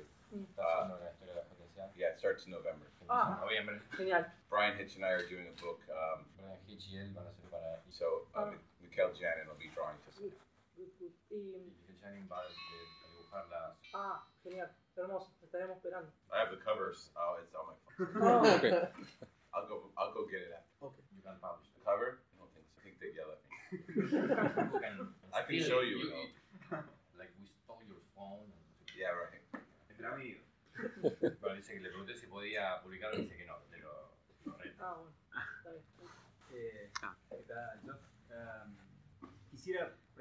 si, si hay algún personaje de DC que aún falta, que aún quisieras trabajar y todavía no, no pudiste, si hay alguna historia de algún personaje que quisieras contar y aún no pudiste hacerlo. Yes, many. Um, y muchos. Uh, I'm working on um, one of them right now. Um, that'll come out. I hope hope next year. Está trabajando en uno ahora mismo que espera que salga el año que viene. And then there's a couple other characters. I really love Metamorpho. I really want to do something with Metamorpho. I just always have loved. I, when I when I first read comics, I found a box of old comics and Metamorpho had his book. Que le encanta Metamorfo, tengo con él. Cuando era chico, vio una caja de cómics 60s, Yoran, Yeah, my my gra- my grandma's grandmother's house. en la casa de su abuela. And I, so I Eh, sorry, en los 60 Metamorfo tenía su propio cómic. so I thought Metamorpho was a character. Ramona Frandom. Se piensa que es un gran personaje. From Ramona Frandom. Yes. The time. Yes. Big art. book. So Metamorpho. Genial. Y, y, y yo ayer te, te pregunté acerca de Zoom, gran villano. Sé que, por lo menos en, en Flash, en Green Lantern, desarrollaste mucho a, a los villanos. Eh, entonces me gustaría que, que me cuentes, que nos cuentes un poco a todos qué es lo interesante de trabajar con villanos y también la misma pregunta si hay algún villano que todavía no, no escribiste y que te guste. There's a lot of villains that, that are interesting. Um, Un montón de villanos que son interesantes. Catwoman's not really a villain. Woman que no es realmente. but I with her. Um, but it's just about any character. Like I, I would, I, I- I like all of them. There's some villains that I, that I've thought adored. Pero dice que todos los personajes le gustan, que no hay ninguna. Lo, lo dijo varias veces en charla, pero a mí me lo dijo también. Le gusta. You, you what? A lot of them. Yeah, yeah, no, perdón, que ha escrito sobre muchos de ellos. Si no, eh, De, de todas las obras. ¿cuál fue la que vos, cuando la terminaste, dijiste, This is my masterpiece? ¿Cuál es la que más disfrutaste hacer? Your work. None of them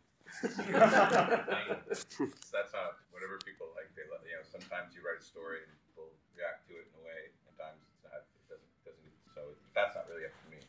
No es, cosa del, del inglés. Uno escribe las historias, historias y después la gente reacciona a ellas y cosas que forma y, otra gente no es cosa del físico de arte. There's books I've written I, I like, but hay cómics que he leído que I, I, I like it more for the experience of doing it with the artist. le, gusta, le gusta más eh, por la experiencia, experiencia de hacerlo con los dibujantes, con los que los hacen. So anytime I work with Gary Frank, Jason Fabok, then I, I always have fun. So that that's what I think about. Think about the doing it, creating it.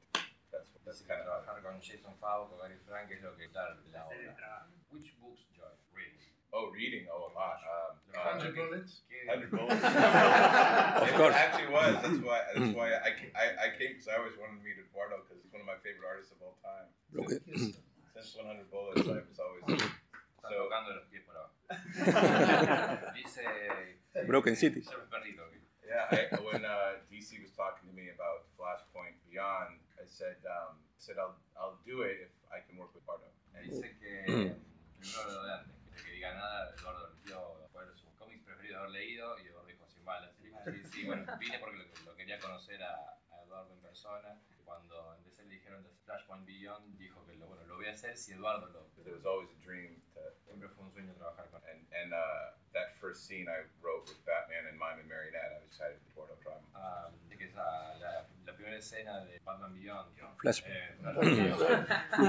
Nombres son muy guapos. Flashpoint Beyond. eh, esa primera escena de Batman y el mimo y la marioneta venía soñando con que Eduardo dibuje. Oh, gracias. Otra pregunta. Eh, DC tiene una relación muy, este, muy importante con el tema de la continuidad, con el legado, pero en los últimos años se ha flexibilizado un poco. ¿Te sigue resultando fácil, siendo, creo, un, un fan de la, de la continuidad, trabajar eh, en ese sentido, eh, hon- honrando todas las décadas de, de continuidad que tienen los personajes? Sí, sí, honoring. Yeah, I love continuity. Uh, me encanta la continuidad. Even when it doesn't make sense, I try to make that make sense. Intenta hacer que eso tenga sentido. So when there's chaos, I try and make the story about the chaos. Y cuando hay caos, trata de hacer que la historia sea sobre el caos. So ultimately, it all doesn't. Así que al final todo tiene sentido. But sometimes, it's, Pero a veces es muy difícil. like right now, there's a lot going on, and so in Flashpoint Beyond, the next uh, we talk a lot about why. Y bueno, que ahora hay mucho que está, muchas cosas que están pasando, y así el próximo guion van a tratar de hablar por qué es caótico todo. But for me, it's always got to be about how it affects the character. Pero para él siempre, siempre es sobre cómo afecta al personaje emocionalmente. Because I don't care like how many worlds, parallel worlds there are, unless character, unless it matters. Porque a él no le importa cuántos mundos paralelos hay, a no ser que al personaje le importe. Otherwise, it's just a video game. Si no, de, de otra forma, I like video games. I like stories. le gustan los videojuegos, pero le gustan más la Bueno, en español. Bienvenido. Yo estoy muy feliz porque soy una gran fan de tu trabajo, eh, por el amor y el respeto que, que le tenés, creo, a los que nosotros amamos. Y quería saber, tenés excelentes trabajos con Wally y con Barry. Eh, primero, si tenés alguna predilección por alguno de los dos, quizás, ¿cómo fue, cómo pensaste, cómo trabajaste el reencuentro que hubo entre los dos en River y este reencuentro y no solo eso, sino que Barry fuera el que reconoce a Wally, ¿no? ¿Cómo surgió esa...? And, in Rebirth. Um, You work about I, I, Wally West was my favorite character growing up. Wally West era su personaje preferido, creciendo. and I really missed him. And I think a lot of other people missed too. Yeah. Mucha gente más lo extrañaba and, and so I wanted to do a story that would bring him back Historia para traerlo de vuelta. and um, and really take my time bringing him back Tiempo para traerlo de vuelta. and, and build it so that people, when you're reading that story, I just read it actually, uh, La acaba de leer recientemente. and um, I wanted to build the story where you, you thought Wally was saying goodbye. Quería escribir la historia para que la gente creyera que era Wally diciendo adiós. So your heart was breaking. Iba rompiendo el corazón.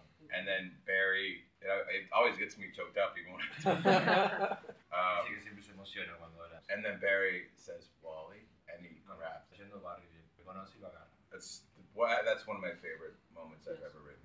Es uno de esos momentos preferidos que haya escrito. Because even I talking about it, I still feel it. Que aún ahora hablando solo lo siente. Because you feel so badly for how lost he is. Um, muy mal de tan cuán perdido está. but he's such a hero because all he wants to do is give him a warning, Un héroe tan grande que solo todo lo que quiere hacer es advertirle. thank Barry before he dies. a agradecerle a Barry antes de morir. And the fact that he's going to die with no regrets, love, Agradecimientos a eso. makes you that much happier what he's. Te alegra mucho más cuando es. That was a special book. Creo que sí, creo que es una de las escenas o sea, más movilizantes, o por lo menos para mí que, que me gusta mucho eso. Y otra pregunta que tengo es... Perdón. Ah, perdón. Oh, I, I, saying I, I own the piece where they hug. I own that. Tiene el- la página original de ese abrazo. Ah, Yo te iba, eh, hoy eh, pe- pensaba, yo te iba a pedir justo que me firmes en esa página. She wanted to sign her comic. Oh, sí, gracias. A, a vos, gracias. Eh, y después, ayer quizás en la charla se trajo, el- en la entrevista que le hicieron, el público muchas veces trajo la idea de la presión que él puede haber sentido trabajando con los personajes de Watchmen, ¿no? Eh, eh, eh, a mí me interesa más saber quizás eh, sobre, quizás, en ese momento teníamos un John más joven cuando trabaja en Crisis Infinita, haciendo una secuela de Crisis en Tierras. ¿Cómo fue, cómo fue la construcción de todo eso? ¿Se sintió ahí algún tipo de presión? O, o bueno, siendo que eh, era, es algo tan importante la crisis. Yes, yes. Uh, it was different though because I worked with. It was Dan DiDio really leading the charge to do that. Era Dan Didio que realmente que estaba haciendo la, la carga, carga vital. And, and I mentioned Dan uh, yesterday, but he deserves, deserves a ton of credit that I don't think he gets often. Yesterday? Yeah, about Dan. No, Dan. No, de, oh, Dan. no, de verdad, sí. Oh, yeah, yeah. Que ayer estaba hablando con Dan y que mucho crédito Dan Didio no recibe. And but in that time, Dan, uh, it was Dan and Greg Rucka, um, Chad Winnick. En ese momento eran Dan, Greg Rucka, Chad Winnick. Yeah, and um, and so we, we all worked together on that. So I, I didn't feel like I was doing it. Todos trabajaron juntos en eso, así que no siente que estaba So I felt a lot of pressure. mucha presión. And there was things in that storyline that I uh, that I look back at and I'm like, oh, that could have been better. Cosas en esa historia que mira para atrás y bueno, puede haber estado mejor. But I, I told this story is um, the first time I ever drove a, drove a car. La primera vez que él dibujó, yo la manejó, ¿no? la primera vez que manejó un auto. Uh, I drove down the driveway and I hit a tree at the end of the driveway. Eh, salió del, del acceso de la casa, supongo, y se chocó un árbol. But the next time I didn't hit the El del siguiente no se chocó el árbol. And so sometimes I think, you know, we need to hit the tree Así que cree que algunas veces uno necesita chocarse el árbol to be better driving. para ser mejores. So that story was a big learning for me. Con esa historia aprendió mucho. There's a lot of it in it. Pero hay mucho en esa que le Uh, Jeff, did you enjoy doing uh, play with all the characters on Star and Stripe? Oh. With uh, with Shazam, with with Oh. some stars, with Oh, all the characters. on the, oh yeah, on the first comic book. Yeah. Perdón, pregunta si disfrutó dibujar, a- en trabajar con todos esos personajes Stars. My editor was uh, Mike Carlin, and I used to. I was so excited to write a DC comic that I put I put so many characters in there. El- Su editor era Mike Carlin, que disfrutó mucho de trabajar en DC y hizo muchos personajes, todo lo que pudo. And Mike would say, Mike "It's diría, enough, characters." está, suficientes personajes. Eh, yo quería preguntar eh, cómo fue para vos el trabajo con Dusen Clock, ya que había una fuerte presión en cuanto a incluir al universo de Watchmen en el universo de DC, eh, y cómo escribió estos personajes se relacionaron con Superman, Batman y todo lo demás. Y a la vez de eso, eh, la historia que escribiste en Dusen Clock era la que como vos pensabas porque se tardó también. Lo vimos mucho en Ah, la charla. Sí. Ah. Oh, I can. Uh, it was press. It was it was pressure, but but I, I like sometimes I do like pressure. Hubo presión, pero de que a veces le gusta la presión. And and I, when I work with Gary Frank, I always Yeah. like Gary Frank. I know it's gonna look perfect. Sí, sí. Cuando mm. trabaja con Gary Frank, él sabe que se va a ver perfecto. Yeah, so we we obsessed over that comic. Presionaron bastante. Tried to make that as good as Tratando de hacerlo tan bueno como. Um, and I really love the contrast between Superman's outlook and Dr. Manhattan's outlook. Yeah. Le gusta el contraste entre la visión de Superman y la visión de Manhattan. It's really it's really just two thoughts thoughts to leave. Yes. Tomorrow will be better or, or worse. Sí, son dos formas de pensar completamente diferentes. Si mañana va a ser mejor o si mañana va a ser Claro. Bueno, es una carta amor a Superman. Sí. And and how Superman can even affect Watchmen. Cómo Superman puede incluso afectar a Watchmen. Claro. Because Watchmen is probably the be- is the best graphic novel ever written. Que Watchmen es la mejor novela gráfica jamás escrita. Superman's the best character ever created. Superman es el mejor personaje jamás creado. I will take the the line from uh, Ignacio. Let, let's talk about continu- continuity. Um, what I, I, I really like about your, your script is uh, the the effort that, that you put in in putting the, the line together to, to make uh, to solve uh, continuity problems, like in this book, on this book, on Doomsday Clock, or the, the, the others that we have. You, you, you were talking. You seem to be an, an architect. You, ha- you have been working with many writers. You, you say the Jude Whitnick. Uh, yesterday you, you mentioned Mark Wade uh, and another ones. Right now, you are um, in uh, Flashpoint Beyond, and Williamson is in uh, Dark Crisis. And you seem, it seems to be that you talk a lot. Uh, I think it seems to be that you uh, you are uh, you are writing together. It, it seems to be. It is it's really like, like this or, or not. On Flashpoint, I'm really working with um, uh, Tim Sheridan and Jeremy Adams, two writers, great writers. Flashpoint estaba trabajando con Yeah, and Jeremy Adams. And, and Jeremy's working on the Dark Crisis stuff. Jeremy está trabajando so we, we can try and make it. que tratan de hacerlo encajar. Which is fun. There's Okay. even more. There's a mu- much more in the next. Hay mucha más diversión. That, that, Okay. that, all, that put it all together. You have the, the revealed who, who the Doomsday Killer is. The Doomsday. Um, well, it's spoiler alert. Uh, okay, okay, I, I, I will not uh, say. But in the last issue, you have uh, revealed the, the identity. We will not spoil. Pregunta atrás. Hola. Eh, Orlando Berna, mi nombre, soy del diario La Capital. Sé que es in- iniciática, eh, iniciático tu viaje hacia esta parte del mundo. Quisiera saber qué sensación te causa y en realidad quisiera saber, por lo que conoces de la ciudad, si, si puede ser inspiradora para vos y hasta le puedo este, pasar la pregunta también a Eduardo, si puede ser inspiradora para que los superhéroes eh, utilizar la ciudad de escenario para tus Oh yeah. Uh, it's uh, I love the city, fun the people are. Um, but it is inspire, inspiring to come down here. I, I've been to Brazil, but it's very different. And uh, Sí, que la ciudad es fantástica, que especialmente la gente, que había ido a Brasil, pero que en realidad es diferente. it'd also be fun to see some superheroes fight through area. Sería bueno ver a algún superhéroe luchando a través de Rosario.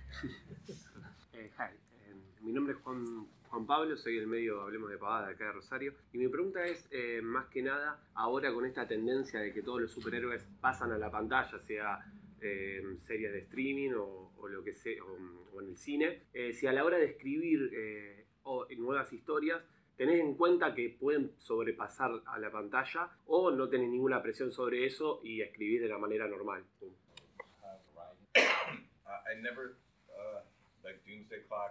Thought they'll they'll never make a movie of that. No, sí, usualmente, por ejemplo, no, la película de eso, que vos, Yeah, inclusive, Fla- Flashpoint Beyond. I don't. So like I, I I'm really writing for the comics. realmente escribe para los cómics. But uh, a Doomsday Clock uh, animated movie.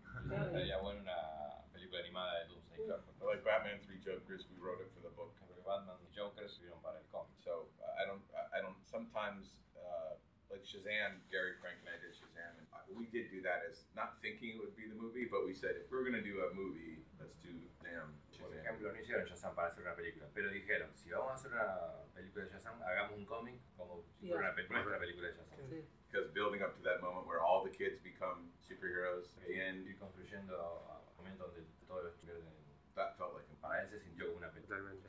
Eh, volviendo a la misma pregunta para, para terminarla, eh, ¿qué historia te gustaría vos verla en el cine o, o en una serie de las que escribiste? What, what story? Shazam was Shazam era la que más quería ver. so, so it happened already. Eh, obviamente es posible escapar a la mención de los, de los artistas con los que trabajaste y ya mencionaste varias veces a, a Cary Frank, pero quisiera saber parte de sacando a Cary Frank, que evidentemente es uno de tus preferidos, y si, si nos podrías contar un top 5, un top 3 de, de tus artistas preferidos con los que trabajaste y alguno que, que aún no trabajaste y te gusta. You're gonna, gonna put me on the spot. Lugar incómodo. Worked with a lot. I've been very, very fortunate. Um, mucha suerte que una um, my list of who I haven't worked with, I think, con los que no trabajó podría ser. you know, it, it, it was really Eduardo um, that I really, that, it, it, I started to keep saying, but it was. um, it was Eduardo, Eduardo, and um, I mean, there's great artists out there. Hay muchos muy buenos allá afuera. um, I love Steve McNiven. McNiven. Never worked with him. Um, but the artists I've worked with, like Gary, Jason Fabach, Ivan Reese, Brian Hitch, um, Dale Eaglesham, all the uh, Steve Sadowski, Don Kramer, all the guys from Justice Society, Lee Motor on Stars and Stripes, George Perez. Está mencionando todos los, Sí. No. Sí. A todo el. I mean, I, can, I could list, I, I've been so fortunate to so many great collaborators uh, over the years, um, so many books, and uh, Mucha suerte de trabajar con muy grandes colaboradores todos los muchos años en muchos buenos cómics. with um, Todd Knock on Stargirl right now. Todd Knock, Stargirl, and ahora he's mismo. amazing. He's one of my favorites. And um, Mikhail Janin, say. Potencia. Um, but uh, it's kind of an endless list. I've been so happy. En medio una lista interminable. Atento. Scott Collins and I had a really great relationship. Flash. That was a, yeah, that was a special. Un run especial con Scott Collins en Flash. Lushman. You're like You said you wanted to. Oh yeah. Me dijo ayer que, quería ser dibujante. Ah. So I think you you I don't know you flip your own work being a fan of your colleagues. Yeah. Le pregunto que quizás me vino dibujante y cómo habla. Me imagino que ojea sus propios cómics, pero admirando a los tipos con los que trabaja. parece. I drew one. Uh, I drew one thing in a comic. Así que dibujó una cosa en un cómic. Uh, Kid Flash in uh, Teen Titans. Kid Flash en Bart. Habló de Dan Didio, que es editor, si no me equivoco, de 52.